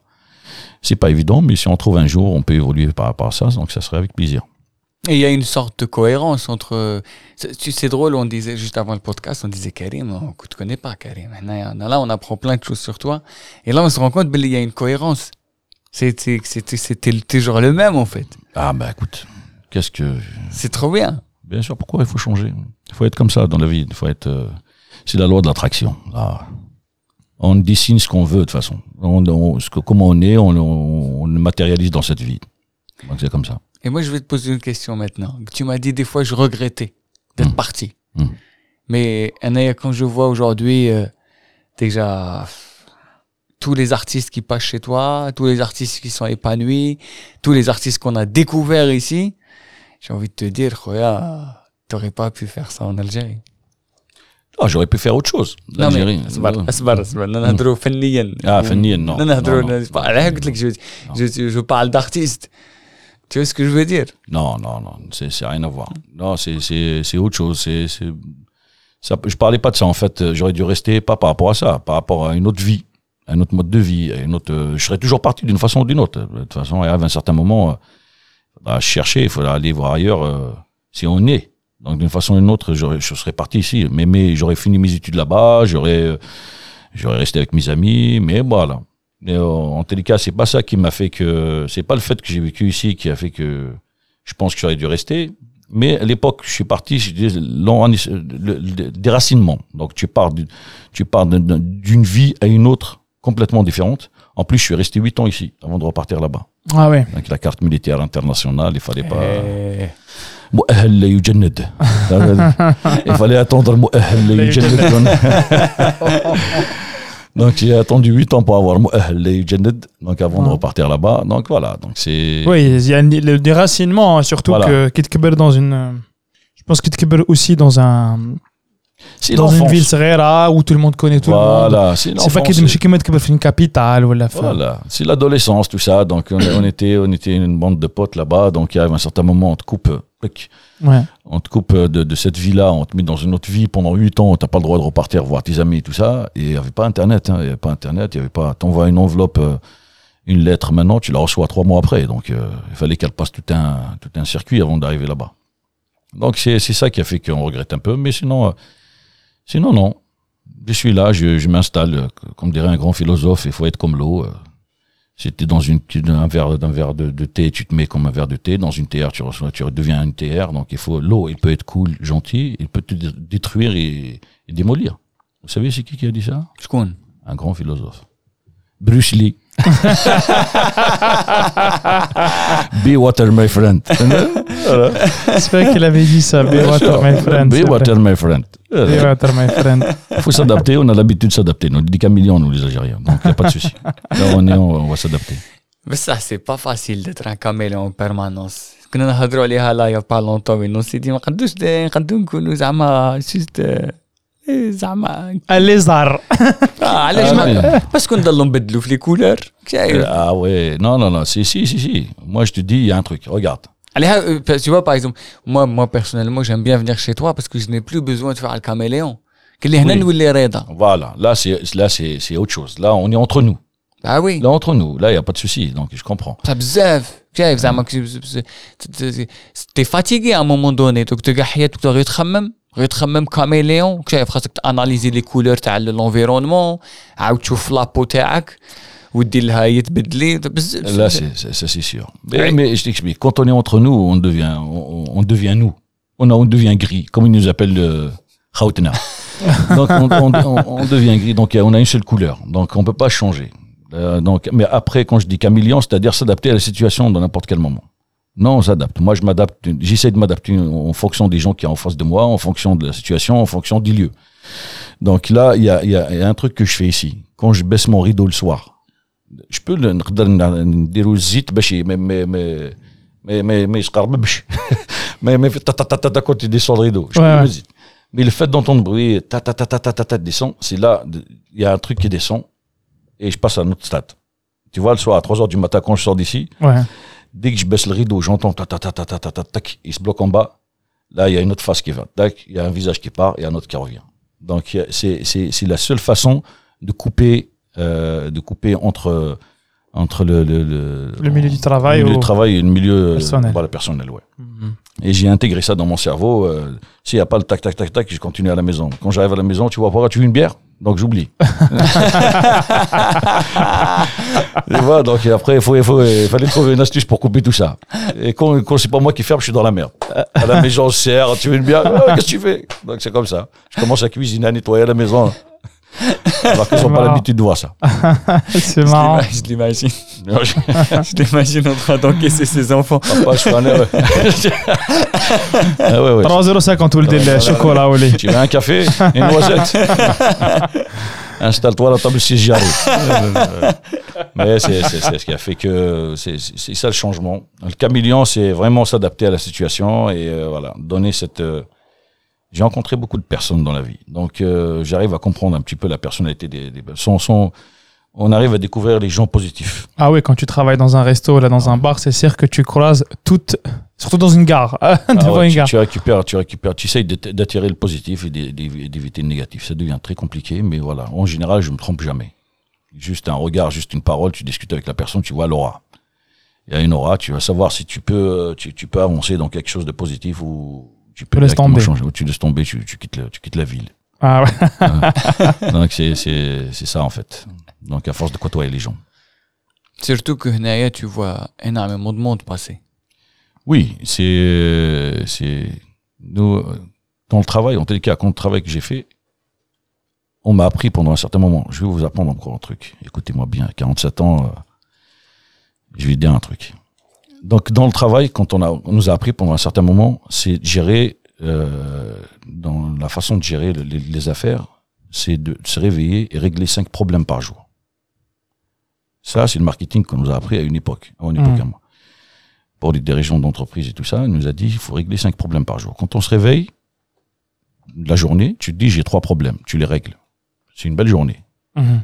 Tu as quatre problèmes, elle commence à être difficile, mais quand même, c'est gérable. Mhm. Tu as cinq problèmes, c'est une journée normale. OK? Pendant des années, j'ai géré les affaires de cette façon-là. C'est-à-dire, il arrive un certain moment où je me réveille, je me dis, bon, aujourd'hui, qu'est-ce qu'il y a à faire? Je note tout, ta, ta, ta, ta, ta, ta. Trois problèmes, je règle ça. Après, les problèmes d'aujourd'hui, ils passent à autre chose. Ça passe le lendemain, tu vas les gérer après. Après un certain moment de la vie, quand je te dis la maturité, la maturité, on découvre tout ça, c'est n'importe quoi, parce que c'est nous qui créons les problèmes. Chaque problème, il a une solution d'une façon ou d'une autre. Donc, euh, à l'époque, je, je marchais à la chef À- Oui, oui, oui. Ça veut dire chaque chose, chaque chose devient difficile à régler. Parce qu'en fonction, on, on marche dans une vie en se disant c'est pas possible, c'est pas ça, pourquoi moi? Donc, il arrive un certain moment, tu marches toujours à, la- à une limite, à une limite. À la fin, tu trouves une solution, mais la limite là, t'oublies le fait que tu as, stressé pendant toute cette période-là pour trouver la solution, t'oublies que tu as une solution. Après un certain moment, j'ai changé de méthode de travail. Je me dis, il n'y a pas de problème. Il n'y a pas de problème. Il n'y a, pas- de problème. Et finalement, Chef Hafaratini s'est transformé en une autoroute incroyable. Et ça m'a pris beaucoup de temps de comprendre ça. Et je suis plus zen maintenant, plus compréhensif et euh, plus cool par rapport à avant. Même si je suis nerveux toujours, euh, le- le- il y a quand même une graine qui reste à l'intérieur, mais suis plus cool, je gère mieux mes affaires et je trouve toujours des solutions, ça me convient comme ça. Je suis très bien. Et ça, c'est une méthode que je donne à ceux qui m'écoutent. Chaque problème, il a une solution quand on veut. Ne générez pas des problèmes parce que si vous tenez sur le problème, vous tournez autour de là, ça va attirer un autre problème. Et le problème attire l'autre. C'est la loi des bases communicantes. Donc un problème ramène l'autre, ramène l'autre, ramène l'autre. Chaque problème, il a une solution. Dans tous les domaines. Dans tous les domaines, de la vie, de, de- du travail, dans tout. Il suffit juste de le générer dans la tête. C'est-à-dire, le- la solution existe et tu vas avoir la solution. J'ai dessiné une maison toute ma vie quand j'étais petit et c'est celle que j'ai achetée maintenant. Vous comprenez? Je vous jure, c'est vrai. J'ai dessiné quand j'étais petit une maison toute ma vie, c'est la même maison que je dessinais. J'ai cherché partout, ta ta ta ta ta, ta ça marche pas, c'est pas celle-là, ta ta, ça marche pas. Le jour où j'ai acheté une maison, je me suis regardé après, un an, j'ai ouvert les yeux, j'ai vu que c'est celle que je dessinais quand j'étais petit. Donc, dessinez votre avenir de votre jeune âge, vous allez arriver d'une façon ou d'une autre. Donc, comme je dis, chaque problème, il a une solution. Voilà. Merci beaucoup. euh, شكرا على هذا الاستماع الاستماع ما كاين سونت كولتورال نديرو سونت كولتورال ما كاين ستوديو نديرو ستوديو Dessiner centre culturel. ديسكني سونت كولتورال Wallah, c'est- Wallah, c'est vrai. Je vous dis franchement, c'est ça. C'est comme ça que je, je vois les choses. Est-ce que Je comprends bien que t'aimes bien dessiner. Parce que t'as Toujours, dessiné la toujours, maquette. toujours, euh, toujours, j'ai dessiné les choses. Toujours, Fatah. j'ai dessiné. T'as dessiné la Haddad maison. Haddad Fatah. Haddad Fatah, faut ouais. le nom. Hein. Haddad Fatah. Regardez, cherchez, vous allez voir. Il a des chansons. Et là, c'est quoi, c'est quoi la prochaine étape? C'est quoi, c'est quoi que tu as dessiné que tu n'as pas encore euh,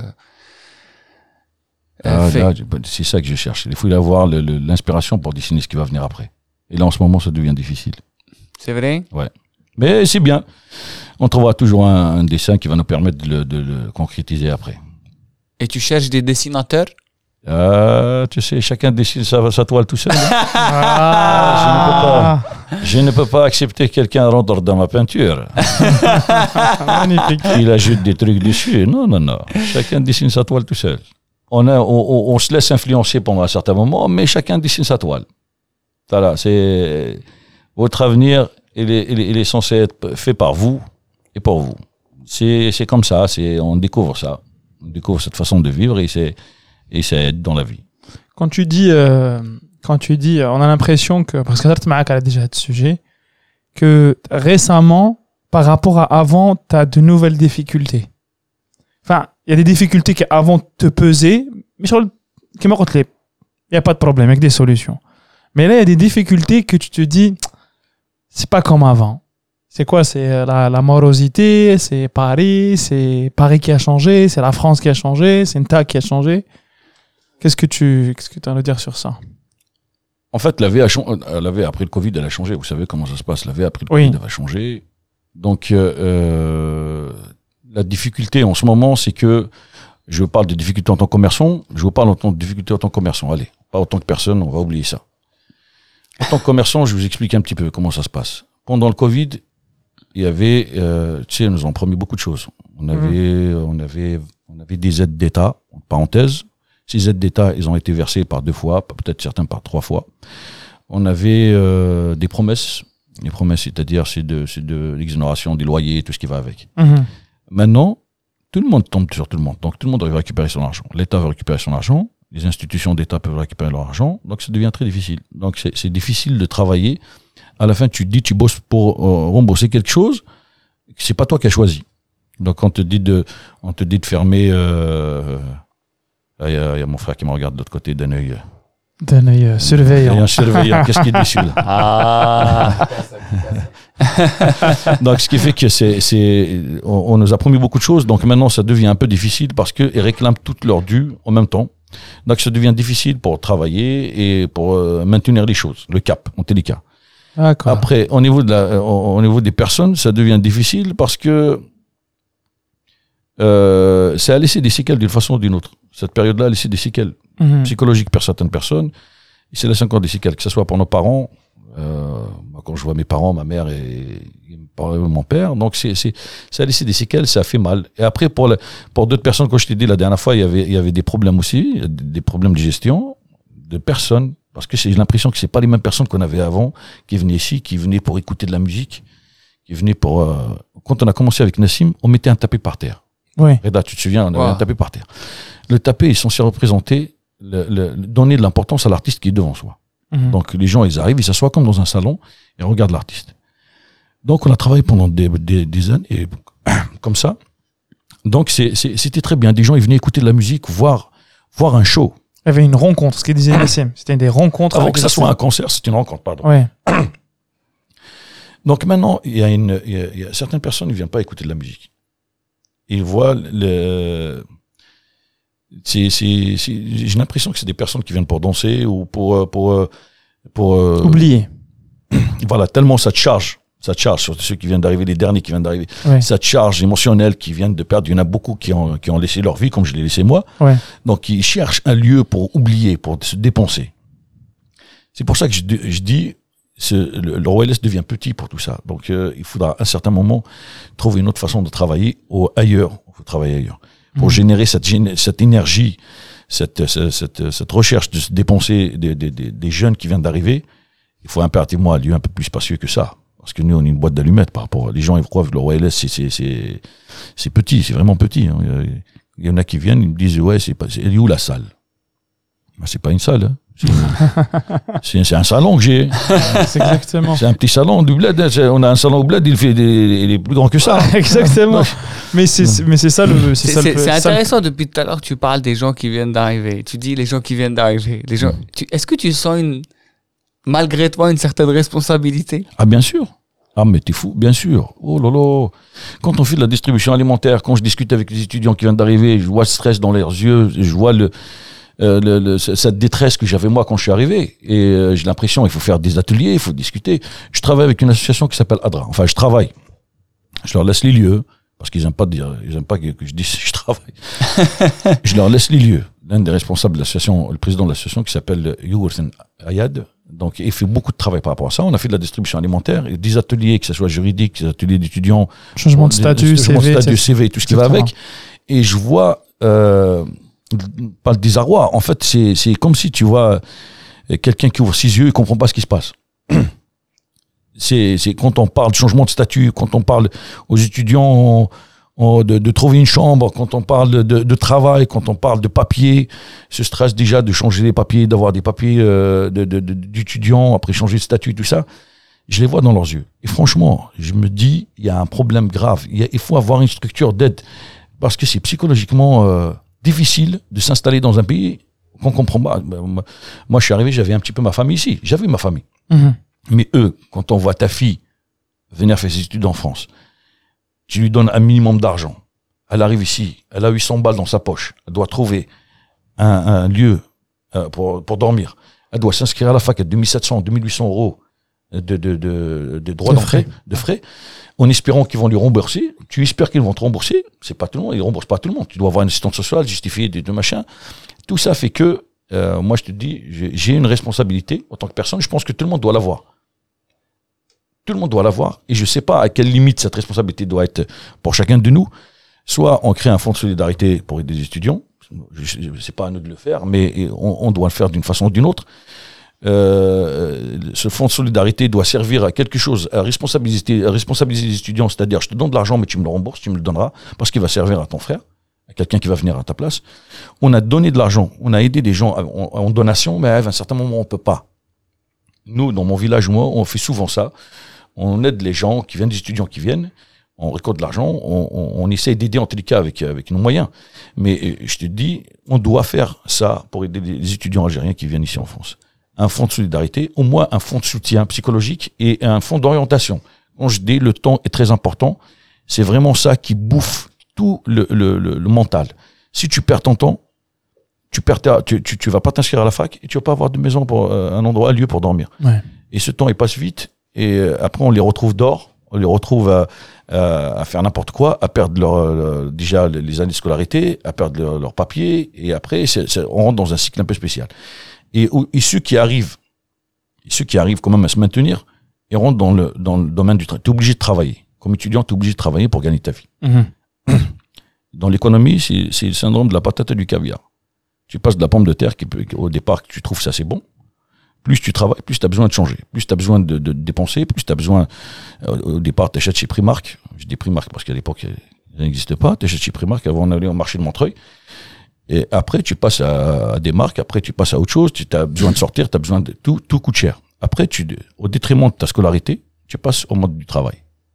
Et ce que la plupart des étudiants qui finissent comme ça, ils rentrent dans le monde du travail. Après, ils oublient leur, leur- pourquoi ils sont venus ici. Donc, ils réussissent pas leurs années. C'est normal. Moi, moi, je trouve ça normal. Quelqu'un euh, qui vient en France pour étudier, et il n'a pas de soutien, qu'il lâche. Parce mhm. que s'il n'y a pas de soutien, on lâche à un certain moment. C'est le travail qui prime sur le, sur les, c'est le manger qui prime sur l'école, quoi. Voilà. Alors, le Royal Est, c'est pas un centre culturel. C'est un PMU, un bar, un restaurant, une association. Centre de réfugiés. le bureau de la préfecture. Bureau des Algériens. Mon comptoir. Écoute, Wallah, il a, Magnifique. Wallah, tellement on a reçu des gens ici, tellement j'ai parlé avec des gens, qu'on a, on a discuté avec des gens. Tu connais. Euh, Mais bien sûr, bien. Tu connais ce moi je dis ça.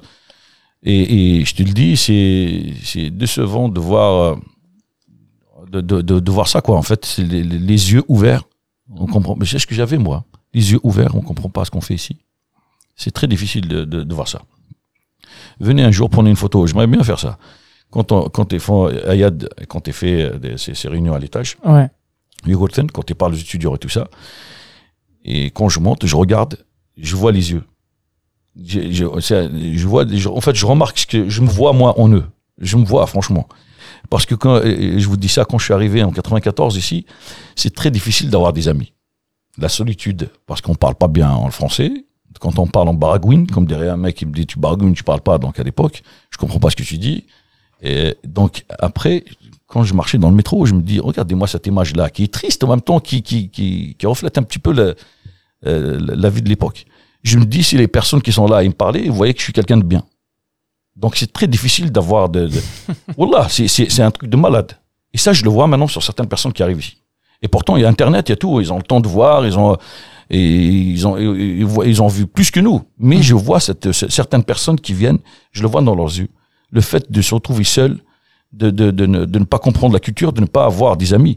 Et c'est ça que je dis, il faut impérativement euh, jumeler ça autour d'une d'une cellule d'aide psychologique ou ce que tu veux. J'utilise le mot cellule, on dirait qu'il y a un attentat. Bon, une cellule d'aide psychologique pour les aider. Franchement, il faut impérativement que l'État algérien fasse quelque chose pour les étudiants algériens ici en France. Bon, à la حال faut que Voilà l'État- Bouddha, voilà Bouddha. faut que l'État algérien fasse euh, une cellule psychologique pour tous les Algériens, pas seulement en France, en Ouais, Algérie aussi. Parce Moi, je que, cible les étudiants. hein, euh, parce que بالك انت راك تشوفهم اللي راهم يجيو mais concrètement parce que c'est c'était avec Rassim Ouais. euh, Rassim Bougrara dont on a parlé oui il expliquait comme quoi un jour euh, il était euh, كان في واحد euh, dans un séminaire où هو parce qu'il est prof à l'université Et il lui demande un prof, qu'elle tu es algérien Qu'elle oui, ah, qu'elle euh, euh, j'ai lu euh, sur l'histoire de l'Algérie, euh, vous avez vécu la guerre civile, ou gars. Euh, il vous a fallu combien de temps pour mettre en place un processus psychologique pour sortir de. Efficace. Efficace, ouais. Pour sortir de ça. Mais il s'est dit non, mais attends, il n'y a jamais eu de. c'est quoi ça? C'est quoi processus psychologique C'est- Qu'est-ce qu'il raconte lui راه تخدم راه راه ما كان والو ما كان والو بيان كان شغل والو. جينا كي تحب تشكي؟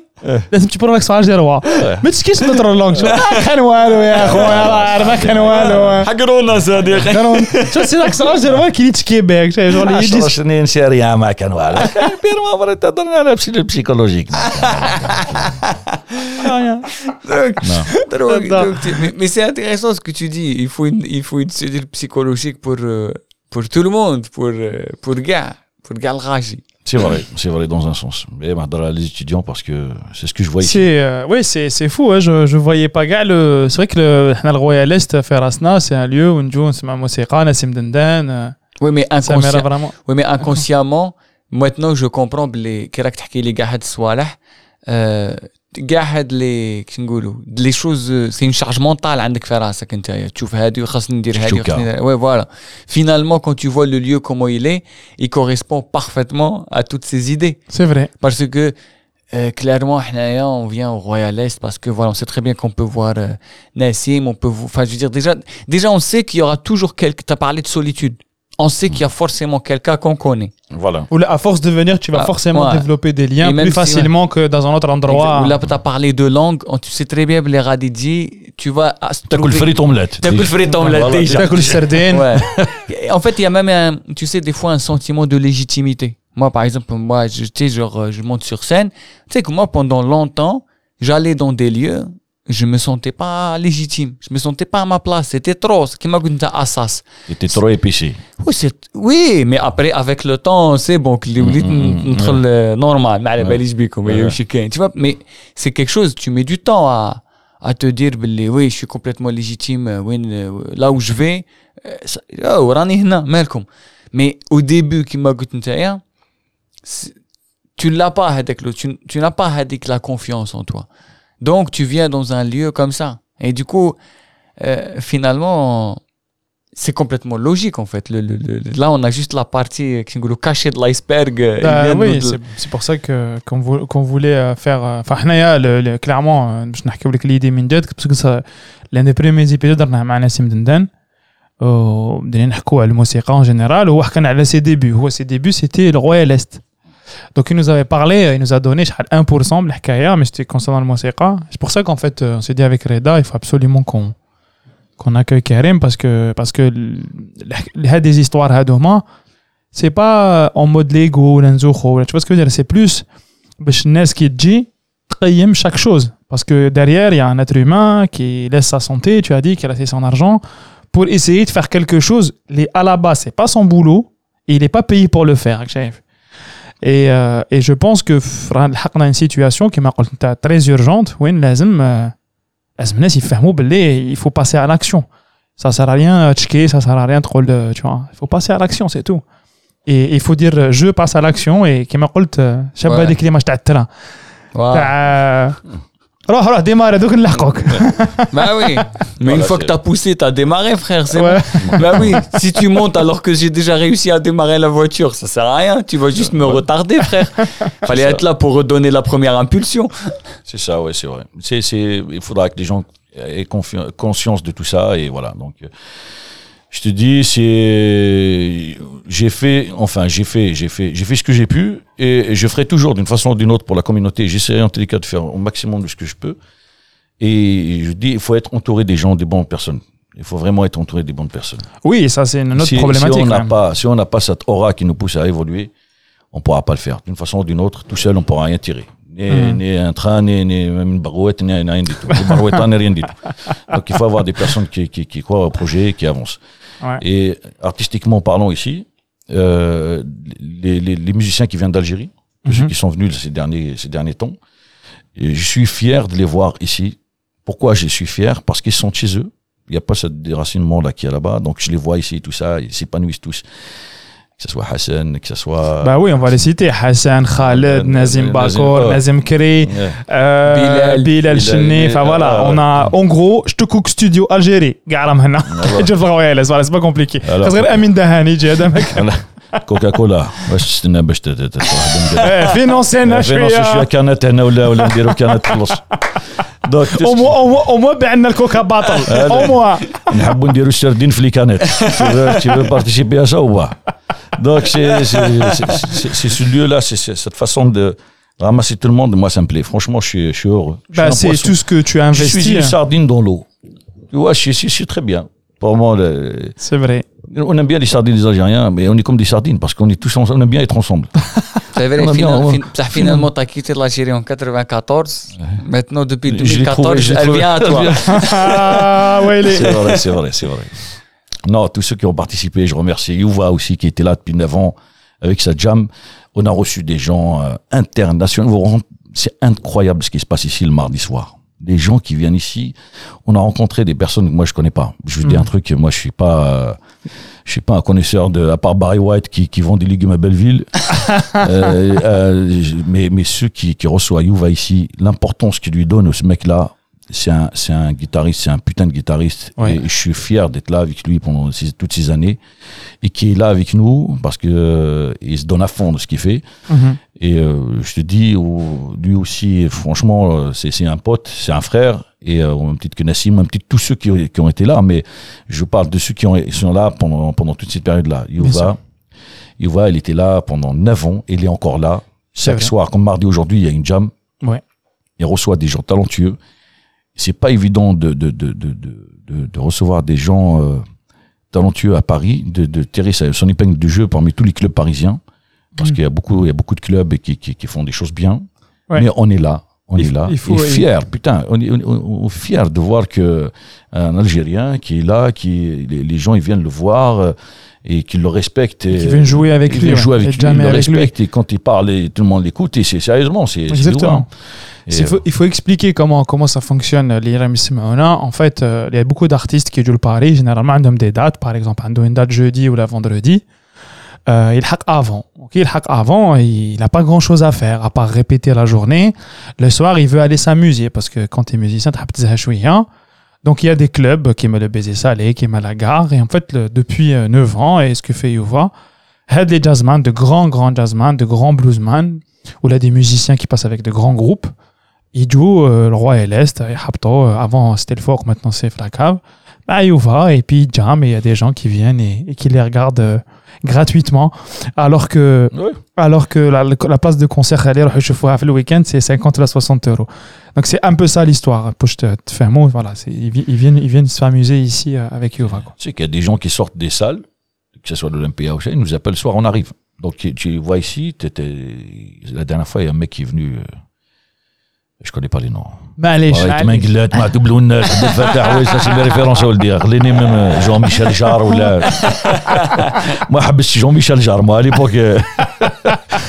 donc euh, mais, mais franchement euh, on reçoit des gens ici qui viennent des États-Unis euh, déjà qui parlent anglais on comprend pas ce qu'ils disent et franchement c'est une fierté tu vois donc après quand tu le vois jouer descend et voit qu'il trouve qu'il y a un level ici franchement il y a un niveau Il y a un level, ouais. et après, ça parle, ça parle sur ça, et on prend des photos avec eux. On a reçu même un jour un gars, je savais même pas qu'il jouait.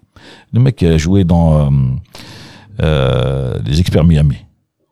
Ah oui, le brun là. Le black, Avec le les yeux, le black euh, avec le les yeux, les yeux clairs. Ouais. Oui, oui, c'est vrai qu'il a un, Bon. il a un band ouais, maintenant. Ouais, mais je dis pas que c'est, la star des stars. On a reçu beaucoup plus que ça. Mais en Ouais. télé qu'à lui qui vient, qu'on voit à la télévision, qui passe les experts Miami, il vient expertiser le Royal.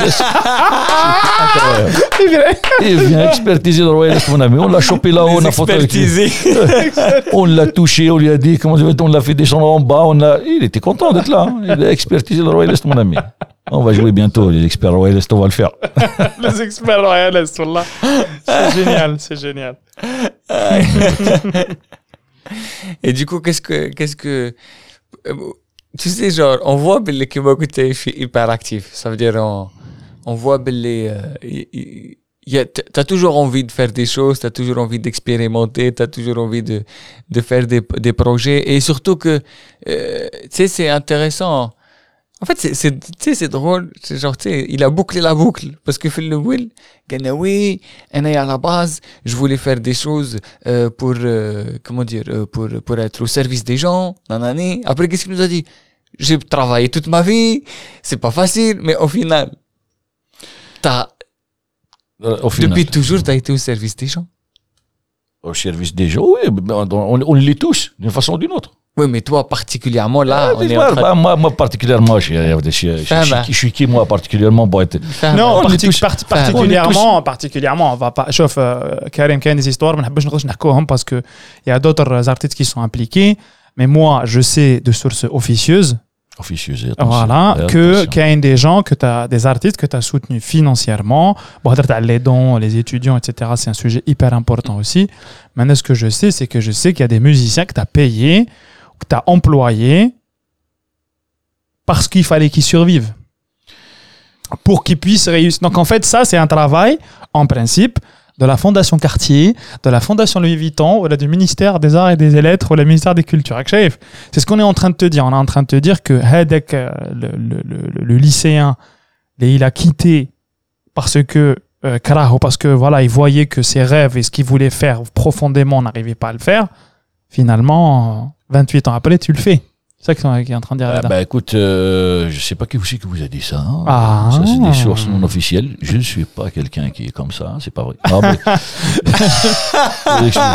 Là, mais, euh, bon après tu, ils font le ils le man ou ils usent l'aspirateur, mais bon ça, ça fait partie. non non non, j'ai pas. dit. non, non. Ah, je rigole. En fait, ce que j'essaie de te dire euh, par là, c'est que euh, comment te que أنا شكل باين نقول لك c'est que je sais que tu as toujours, il y a toujours des défis, il y a toujours des frustrations, il y a toujours des choses comme ça que tu vois et, et comme ça, naturellement, tu arrives, tu as créé un lieu. Tu nous as dit, il y a eu le Covid, il y a eu la, la, la cave qui est devenue un lieu maintenant mythique que tout le monde connaît. Exactement. Euh, en fait, justement, Qu'est-ce qu'on peut te souhaiter ou là, euh, pour, pour la suite ou là, quels sont tes, euh, disons, euh, maintenant avec ta sagesse, avec ton expérience et tout, euh, ça serait quoi l'idéal pour toi euh, dans, dans la suite? Est-ce que ça serait de faire de nouveaux projets? Est-ce que c'est de reposer? Est-ce que l'idéal c'est que les guerres cessent, qu'on tous on va tous aimer. Ah, ouais. Miss France, Miss France. Votez pour moi, quoi. je suis là. Faire de la politique, tu tu te tranches ils vont avec dixième. Il a, il a un côté, en plus maintenant il est sorti la série sur Bernard Tapie, il a un côté Bernard Tapie. Il a un côté euh, Bernard Tapie. On va acheter un club là, on est en train de chercher pour acheter un club. Un euro, un euro symbolique. Avec les Auvergnats, ils me faisaient confiance. T'as pas d'argent, c'est pas grave. si vous avez quelque chose comme ça, un club, on est là. Tu sais, peut-être il y a des gens qui, peut-être il y a des gens qui sont en train de, je sais pas moi, d'écouter et, euh, et qui, euh, comment te dire, qui, euh, avec qui tu pourrais travailler un jour. Tu vois, c'est aussi ça, le, le, fait de, de, venir comme ça, de parler sur un podcast et, et qui diffuser. Moi, c'est le, le, le, truc, la, chose que j'espère un jour, en fait, c'est d'améliorer les choses, c'est d'avoir un lieu un peu plus potable, comme je dis, pour recevoir des gens. Parce que on a des artistes incroyables euh, qui, qui mérite d'être vu. Et euh, j'aimerais un lieu un peu plus grand qui me permettrait d'évoluer ou pas à moi en tel cas même si c'est pas moi c'est quelqu'un d'autre. D'un lieu où les gens où les artistes algériens algériens et euh, maghrébins en général viennent de donner de leur temps et de leur de leur passion afin de, de créer quelque chose. Un lieu de, de, de création on va dire. Nous c'est petit. On a fait ce qu'on a pu. Euh, moi, j'ai fait ce que j'ai pu euh, avec toute, toute, pendant ces années parce que j'étais accro à l'adrénaline cette, cette, adrénaline me permet de me réveiller le matin en disant je sais pas ce qui va se passer. Donc je cours sur quelque chose que je sais pas ce qui va se passer là pendant des années. Je suis arrivé à, un temps où euh, je sais pas si je dois m'arrêter ou changer complètement ou passer à autre chose. Et euh, franchement je suis bloqué. Dans un sens je me pose des questions. Je me dis si je pars d'ici est-ce que j'ai le droit? Ah, mais qui c'est qui va se mettre derrière? Ouais. Est-ce que j'ai le droit de partir d'ici? Euh, Même si j'ai envie, je vous dis franchement, je, je, gère des affaires 5 ans, pas plus. 5 ans, je quitte l'affaire. Je prends une affaire, je développe, je travaille, je quitte 9 ans dans une même affaire depuis 94, euh, depuis 2014. C'est beaucoup. C'est beaucoup psychologiquement, c'est beaucoup euh, physiquement. Et cette adrénaline, cette recherche de, de, de, de, de, plus. De plus. Du plus. Voilà, il, il est plus. Moi, je dis pas que je suis pas motivé, mais mais il faut, il faut autre chose. Il faut autre chose. Arrivé à un point, il faut autre chose. Sinon, sinon, euh, j'aurais pas aimé venir travailler après. Quand j'aime pas venir travailler, c'est difficile après. Et voilà, j'espère en tous les cas qu'il y a quelqu'un qui m'écoute. Allô, quelqu'un qui m'écoute? Donc, qui va essayer de, de, de continuer ce schéma-là, d'essayer de créer quelque chose ici en France, un pôle ou un, pont entre l'Algérie et la France qui permettra à tous les artistes de venir et de, de, de partir et euh, de se développer dans leur art, de les laisser vivre avec leur art euh, d'une façon euh, honnête, sans stress. Et voilà. Donc je vois, on a beaucoup d'artistes en Algérie, on a beaucoup d'artistes qui sont venus ici en France. Ce qui, ce qui j'ai remarqué, normalement j'ai pas le droit de le dire, je suis pas, je suis pas un artiste. C'est qu'on traite mal les artistes algériens en Algérie, et quand ils viennent ici et repartent là-bas, on, on, leur met le tapis rouge. C'est pas normal. Vous poussez, on pousse les gens à partir. Et ça, c'est pas normal. On doit les, on, doit les aider. Ceux qui veulent, ceux qui vivent là-bas, ils doivent vivre de leur art. On peut pas euh, permettre de, de, les laisser, de les pousser à tous à partir, à se retrouver avec personne là-bas. Là, la plupart, ils sont là par rapport à ça. Mhm. Donc, quand ils repartent d'ici, quand ils viennent s'installer en France, ils repartent là-bas, ils ont le tapis rouge, Mais quand ils vivent là-bas, ils vivent d'une façon un peu, euh, ils vivent d'une façon difficile, quoi. Donc voilà, c'est lui qui m'écoute. Faut, faut, faut, faut, faut- tu- il faut, il faut que quelqu'un reprenne le flambeau ou là qui prenne le flambeau avec toi. C'est ça ce que tu souhaites. Ah, il y a un truc qui, qui- qui bouge là, mais euh, Attends. C'est normal on est dans un c'est lieu de normal, vie. on est dans une vie, ouais. Il, il est en train de changer un dessus, il est en train de changer un fût. Ça, c'est shérif. Attends, je regarde. 150 kilos. Il pèse 150 kilos, cet individu. Voilà. Et c'est un rouquin. Voilà, là, Ouais. j'essaie d'écouter un petit peu le son qu'il fait là, c'est, je sais que c'est lui. Ah, Shérif, Ah, euh, ouais, ceux qui sont habitués au Royal Voilà, connaissent voilà, Shérif. Shérif, euh, Shérif, c'est le viking d'ici. Voilà. Donc c'est lui qui est en train de faire du bruit là. Il nous, il nous embête comme pas toujours. Mais il fait du bon taf, il est toujours souriant. Donc euh, voilà un C'est peu. fou c'est- quand même. On dirait que ça m'a une responsabilité. Parce que tu- j'ai l'impression que c'est une affaire pas comme les autres. Parce qu'au-delà de l'affaire du business, il y a un côté émotionnel. Bien sûr. Et C'est c'est un, un lieu de vie. Je passe plus de temps ici qu'avec ma famille. Et les gars, et, euh, vous savez, j'ai des clients ici, je les vois plus que mes enfants. Ils doivent m'appeler papa. Il y en a qui m'appellent tonton ici. Ah, c'est. C'est, c'est, c'est, c'est, c'est- Il y a même, il y a même, il y a même moi, je, je sais qu'il y a même des gens qui t'appellent euh, papy. Ah oui, papier, parce ouais, que, Parce qu'il ouais, ouais. y a beaucoup de, de, couples qui ont été créés au Real Est. Ah, la de... Ah, Normalement, je dois avoir une médaille par rapport à ça. Ah, Royal Est. Euh, bah, t'as plusieurs blasons. parlé hein. d'une autre facette du Royal Est euh, au créer des C'est un lieu de rencontre. Tu as dit parler de la solitude, un lieu de rencontre. Euh, Dame Nature s'exprime, forcément, il y a des couples qui se forment. Bah, vous avez dit que j'ai l'impression qu'il y a un côté euh, émotionnel dans le sens où une, euh, tu sens haka une, une, une responsabilité. euh. C'est un lieu de vie, mon pote. C'est un c'est une bulle. Le Royal Est, je dirais pas que c'est, c'est une bulle. C'était, c'est un, C'est une bulle de champagne. quand tu rentres dedans, champomier, hein. Champagne. Et quand tu rentres dedans, euh, tu, tu, tu te sens bien. Franchement, c'est une bulle, je vois ça comme ça. C'est une sphère privée qu'on a créé ça. Euh, chacun de nous, il a sa sphère. Mais, cette sphère, elle a grandi, elle est devenue une sphère privée pour tout le monde. En fait, on, est privé quand on est à l'intérieur. On est entre nous. Et euh, voilà, donc j'espère que ça va continuer comme ça au maximum possible. Anaya, je vais te dire une chose, je vais te dire. Anaya, qui fait une royaliste, à chaque fois que je viens, j'ai l'impression d'aller vers euh, l'Algérie qu'on n'a pas pu avoir là-bas. Biladi, biladi, biladi. Mais qu'est-ce que ça t'évoque quand je te dis ça Euh, euh, no comment. Je te dis, c'est, ça, il y a beaucoup de choses qu'il y a à dire, mais je peux pas. Ça, c'est, c'est en c'est à l'intérieur de moi. Ça, c'est, des choses, je peux pas L'Algérie, c'est autre chose. C'est, c'est, c'est autre chose, quoi. Il faut pas pousser à dire des trucs. Non, non, c'est, franchement, c'est, c'est autre chose. Mais j'espère qu'on a créé ce, ce- quand je dis ce, ce petit pont là qui est entre l'Algérie ici, et euh, voilà, qui permettra à, à tous les, toutes les personnes qui nous écoutent. Anna, j'ai pas compris quand tu m'as dit c'est autre chose. Euh, dommage. Dommage. C'est ça qui, me- qui j'ai à dire. Dommage, dommage, franchement, dommage. Dommage, c'est, c'est, c'est, ça englobe tout. Le dommage là, ça englobe tout. Je peux pas dire autre chose. Dommage. C'est, après, c'est, c'est, après, c'est, on rentre dans autre chose. Si je commence à parler, on va rentrer dans autre chose. Non, mais c'est, c'est dommage que, voilà, l'Algérie, c'est, elle mérite beaucoup mieux que ça. On peut faire autre chose, quoi. C'est, c'est, c'est, c'est, un salon mal rangé. C'est une maison mal rangée, l'Algérie, c'est tout. Elle a tout à l'intérieur. C'est juste une maison mal rangée. Voilà. C'est tout ce que je peux dire par là. لا شكرا على واجب يا اخانا العزيز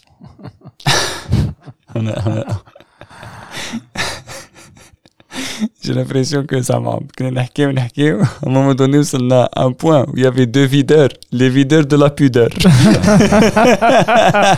Tu peux pas rentrer. tu ne peux pas rentrer. Ah. Non, je- c'est, c'est pas les videurs de la pudeur c'est, c'est, c'est arrive un certain moment de notre vie où euh, on peut pas on se rend compte qu'on peut pas on- enfin bref. Il y a, il y, a, il y, a, il y a beaucoup d'obstacles. Il y a beaucoup d'obstacles. C'est, comme tu dis c'est, une boîte de nuit où euh, euh, l'Algérie c'est devenu une boîte de nuit où tu arrives on te regarde on te dit c'est, soirée basket. Aujourd'hui t'es mis des mocassins tu rentres pas. C'est soirée basket parce que c'est pas toi qui as décidé. Bon bref. Je dis c'est, c'est dommage dommage dommage dommage. Moi, j'ai, une boule, j'ai, j'ai un truc qui brûle à l'intérieur de moi. Franchement, dommage. Mais, mais je dis pas ça que c'est pire. J'y vais chaque année, c'est magnifique. Franchement, j'adore, j'adore. Quand je suis là-bas, je, je passe des très bons moments. Je suis avec mes amis. et voilà, je, je respire, je respire l'oxygène. Je vois la lumière du jour que je vois pas ici. Je vois le bleu, le bleu du ciel. Je vois ma Kabylie, je vois la montagne, je suis en bas, j'ai- je vois mon village, je- je- c'est tout ça. Je vois Alger, que je connaissais pas avant. Je suis parti à l'âge de 17 ans, qu'est-ce que je connaissais Je connaissais Bouira. Bouera, une fois, le village de Bouera, le mec qui était à la porte, euh, un pote il a ramené une paire de chaussures, il lui a donné deux paires de chaussures, deux droites. Il est venu, On est arrivé, on est à 40 km de Bouera, un village qui s'appelle Rafour, à 40 km de Bouera. Donc, on est monté avec des potes. On a été voir le mec euh, qui travaillait à l'époque euh, sur le Il lui a dit euh, اسمح لي الرجل اليمين il a dit اضرب القبيليه واش تهضر لي بالقبيلية Non, on a cru que Bouira, on pouvait pas parler au Kabylie. C'est- Tu vois le truc, je suis parti à 17 ans là-bas, je connaissais rien. Donc, euh, mon pays, je le connaissais pas. L'Algérie, j'ai visité un peu Alger, et- mais c'est tout. Mais là, maintenant, je la découvre, je vais, je visite, je regarde, il y a, il y a beaucoup de choses à voir, c'est c'est magnifique. Et quand je dis dommage, c'est que on a tous une boule à l'intérieur. On peut mieux faire, comme dirait l'autre. Il y a quoi dans cette boule Le peut mieux faire. Il y a ce- ce- ce- ce- cette boule-là qui nous tue de l'intérieur qu'on dit qu'on peut mieux faire. On peut mieux faire. C'est quoi C'est de la culpabilité? C'est de la putain de culpabilité. On dirait que j'ai, on dirait que c'est à moi. On dirait que c'est chez moi. Wallah, c'est, c'est un truc de malade. Il y a des, il y a, il y a, il y a des trucs à l'intérieur où tu comprends pas. Et ça brûle à l'intérieur. C'est comme une boule, je sais pas moi, c'est, c'est une planète qui boule à l'intérieur de moi-même. Quand je vais là-bas, je reviens, c'est, c'est comme ça. Je me dis, il y a, il il y a un truc qui va pas, il y a un truc qui va pas quelque part. En toi Oh, Moi, moi, je parle en, Ah en oui, titre oui. personnel. Hein. Ouais. Moi, je dis pas de. وحدي أنايا. Je parle de. Justement, Bien allez, sûr, Hannes, hein. je C'est te ça pose qui est la question. Je intéressant. parle de moi-même, c'est tout. Après, le, le- je sais que c'est. c'est- Non, parce que هذه لا بول اللي راك تحكي عليها عافاك انت كان عندي مم. شاي كي تاعك ابوبري هاكا فيها لين فيها آه. بزاف صوالح Ah ouais. لي كونتراديكسيون فيها لي سبون- امين عندك هاد لا بول واه بيان سور عندنا chaque fois que tu جو بونس بونس كو بزاف راهم et puis c'est يسمعونا où t- où- où تعاود تشعل كي تعاود تهبط شايف غير تعاود تهبط تعاود تقول لك ت- تفكر باللي اه باسكو تنساها comme il a dit c'est ça qui c'est pas- en fait je comprends ce qu'il dit euh, Karim depuis tout à l'heure quand Paris t'absorbe t'absorbe t'absorbe le temps et en fait dès que la boule تنساها شويه tu te dis خلاص c'est bon j'ai fait le deuil فريتها بعد dès que tu as un moment de pause parce que voilà Paris mais tu t'arrêtes jamais de réfléchir alors là quand tu as plusieurs affaires qui Karim et tout tu tu t'arrêtes pas dès que tu es 2-3 jours, tu te dis Ah, ben, je suis en paix. Ça, Radi, je vais aller, je vais aller encore plus loin. Si je te dis que je me sens plus chez moi au Royal Est qu'en Algérie.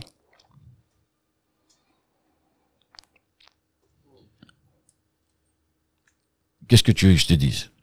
T'as le droit oui, c'est normal, mais- c'est normal. Je vais te dire pourquoi. Je vais te dire un truc. Euh, on va faire un peu de, je dirais pas de politique, mais euh, je vais te donner une solution qui n'est, qui, qui, pour l'Algérie, qui est une solution qui euh, peut-être va sourire beaucoup de monde.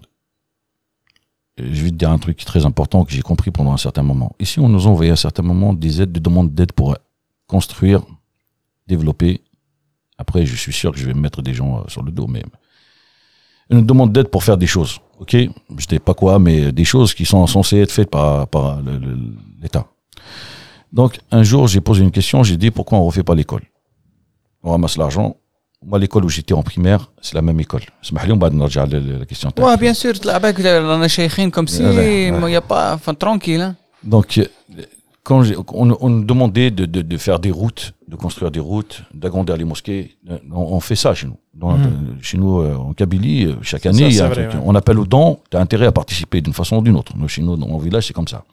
Tu participes pour, euh, pour faire construire des routes, pour agrandir la mosquée, pour, pour, pour, je sais pas moi, pour la Ashura, ouais c'est vrai on achète des, des bœufs, on, les, on distribue de la viande pour tout le monde. Chaque année, on le fait. On est un village, on est un petit pays, nous, chez moi, d'où je viens. C'est un petit pays. Il a toutes les tendances politiques, toutes les tendances sociales. Euh, on a des, je te jure, c'est vrai. C'est C'était- un pays représentatif de- du monde entier. Tu le prends, tu vas chez moi. On est 14 000 habitants, peut-être maintenant un peu plus. Tu discutes avec eux, tu vas voir tout. Il y a même les. Trumpistes. Wallah, Wallah, la rime, t'as tout. T'as des anarchistes, t'as tout ce que tu veux. Ok, bon.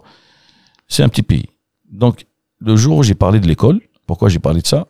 Parce que euh, je me dis c'est la base de tout. La base de tout, arabe. La base de tout, c'est l'éducation, c'est l'école avant tout. Ouais. Je suis entré en 82 à l'école. Je vais raconter cette histoire-là. C'est lui qui m'entend, je m'en fous. C'est lui qui veut, qui, qui veut, qui veut s'énerver, il s'énerve. Parce que je vais dire, la première chose que j'ai de l'école, je suis arrivé, ils nous ont donné un, un hula hoop. Est-ce que vous connaissez ce que c'est qu'un hula hoop?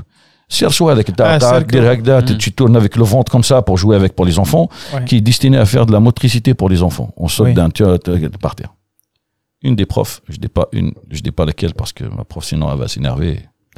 Je vais avoir un retour de frappe.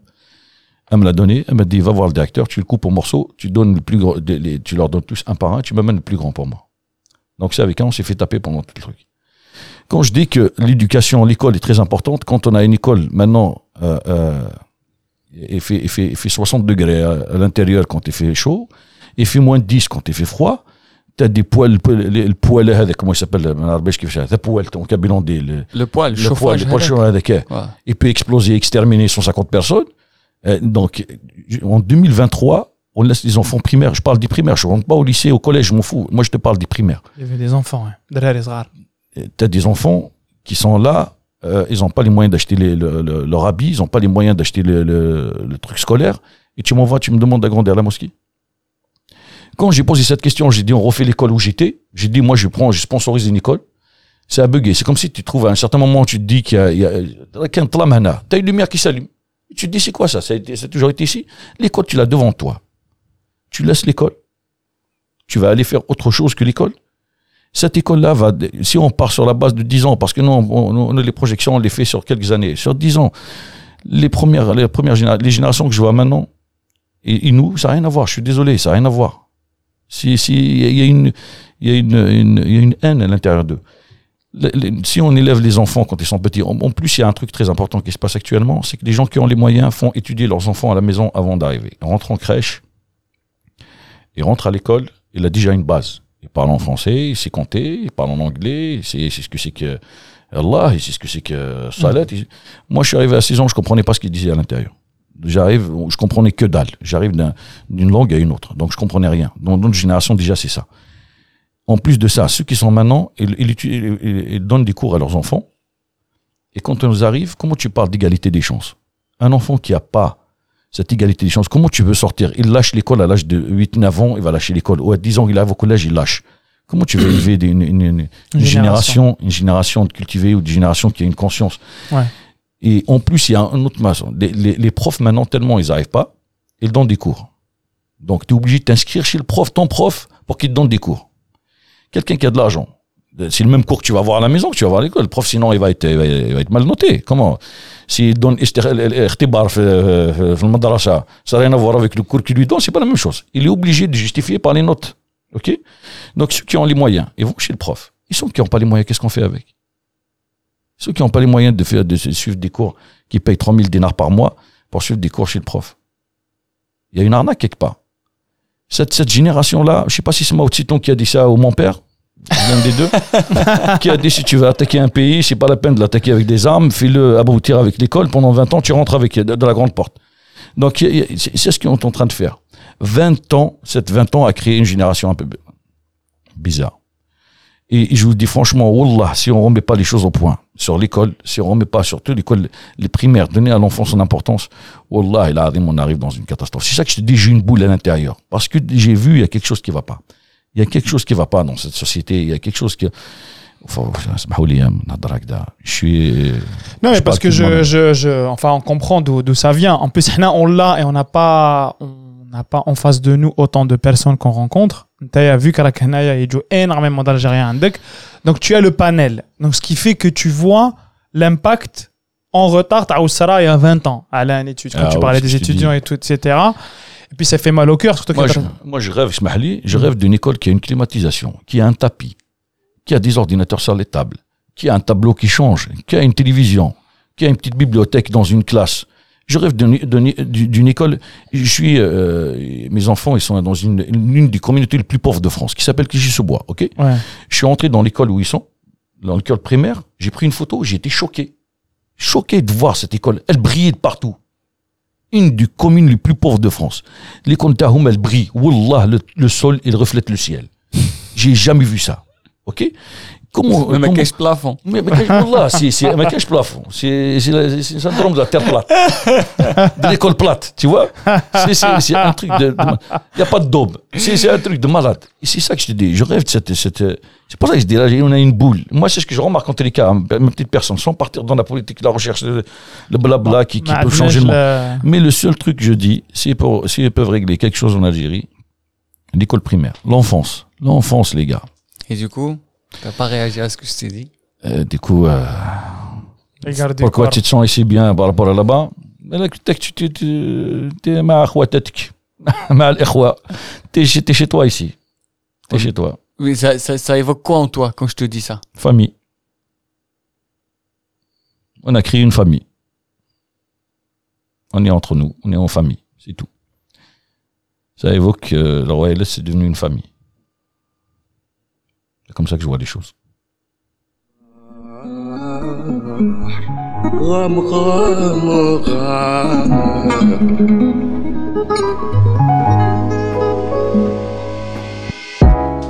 Alors c'était épisode جديد تاع زيد كاس c'était مع monsieur Karim Amin Karim Royal Est, qui m'a smatouh, euh, j'espère euh, qu'il vous a touché avec euh, sa personnalité. J'espère que vous allez venir ici, j'espère que vous allez faire vivre ces lieux, j'espère que vous avez compris pourquoi on fait et on enregistre ce genre de personnes comme Karim Royal Est parce que euh, parce que c'est nécessaire, c'est même vital. hein. Je pense que à un moment donné vous avez compris que ce lieu est devenu vital pour certaines personnes parce que euh, ils arrivent à se réunir dessus, ils arrivent à, créer un- une symbiose entre, entre nous, la communauté comme il l'a appelé lui. Euh, voilà, euh, j'ai plus rien à vous dire euh, à part euh, j'espère que vous avez apprécié cet épisode et euh, restez à l'écoute و ونغبنتو روحوا تزيدوا كاس في الغوايه الاست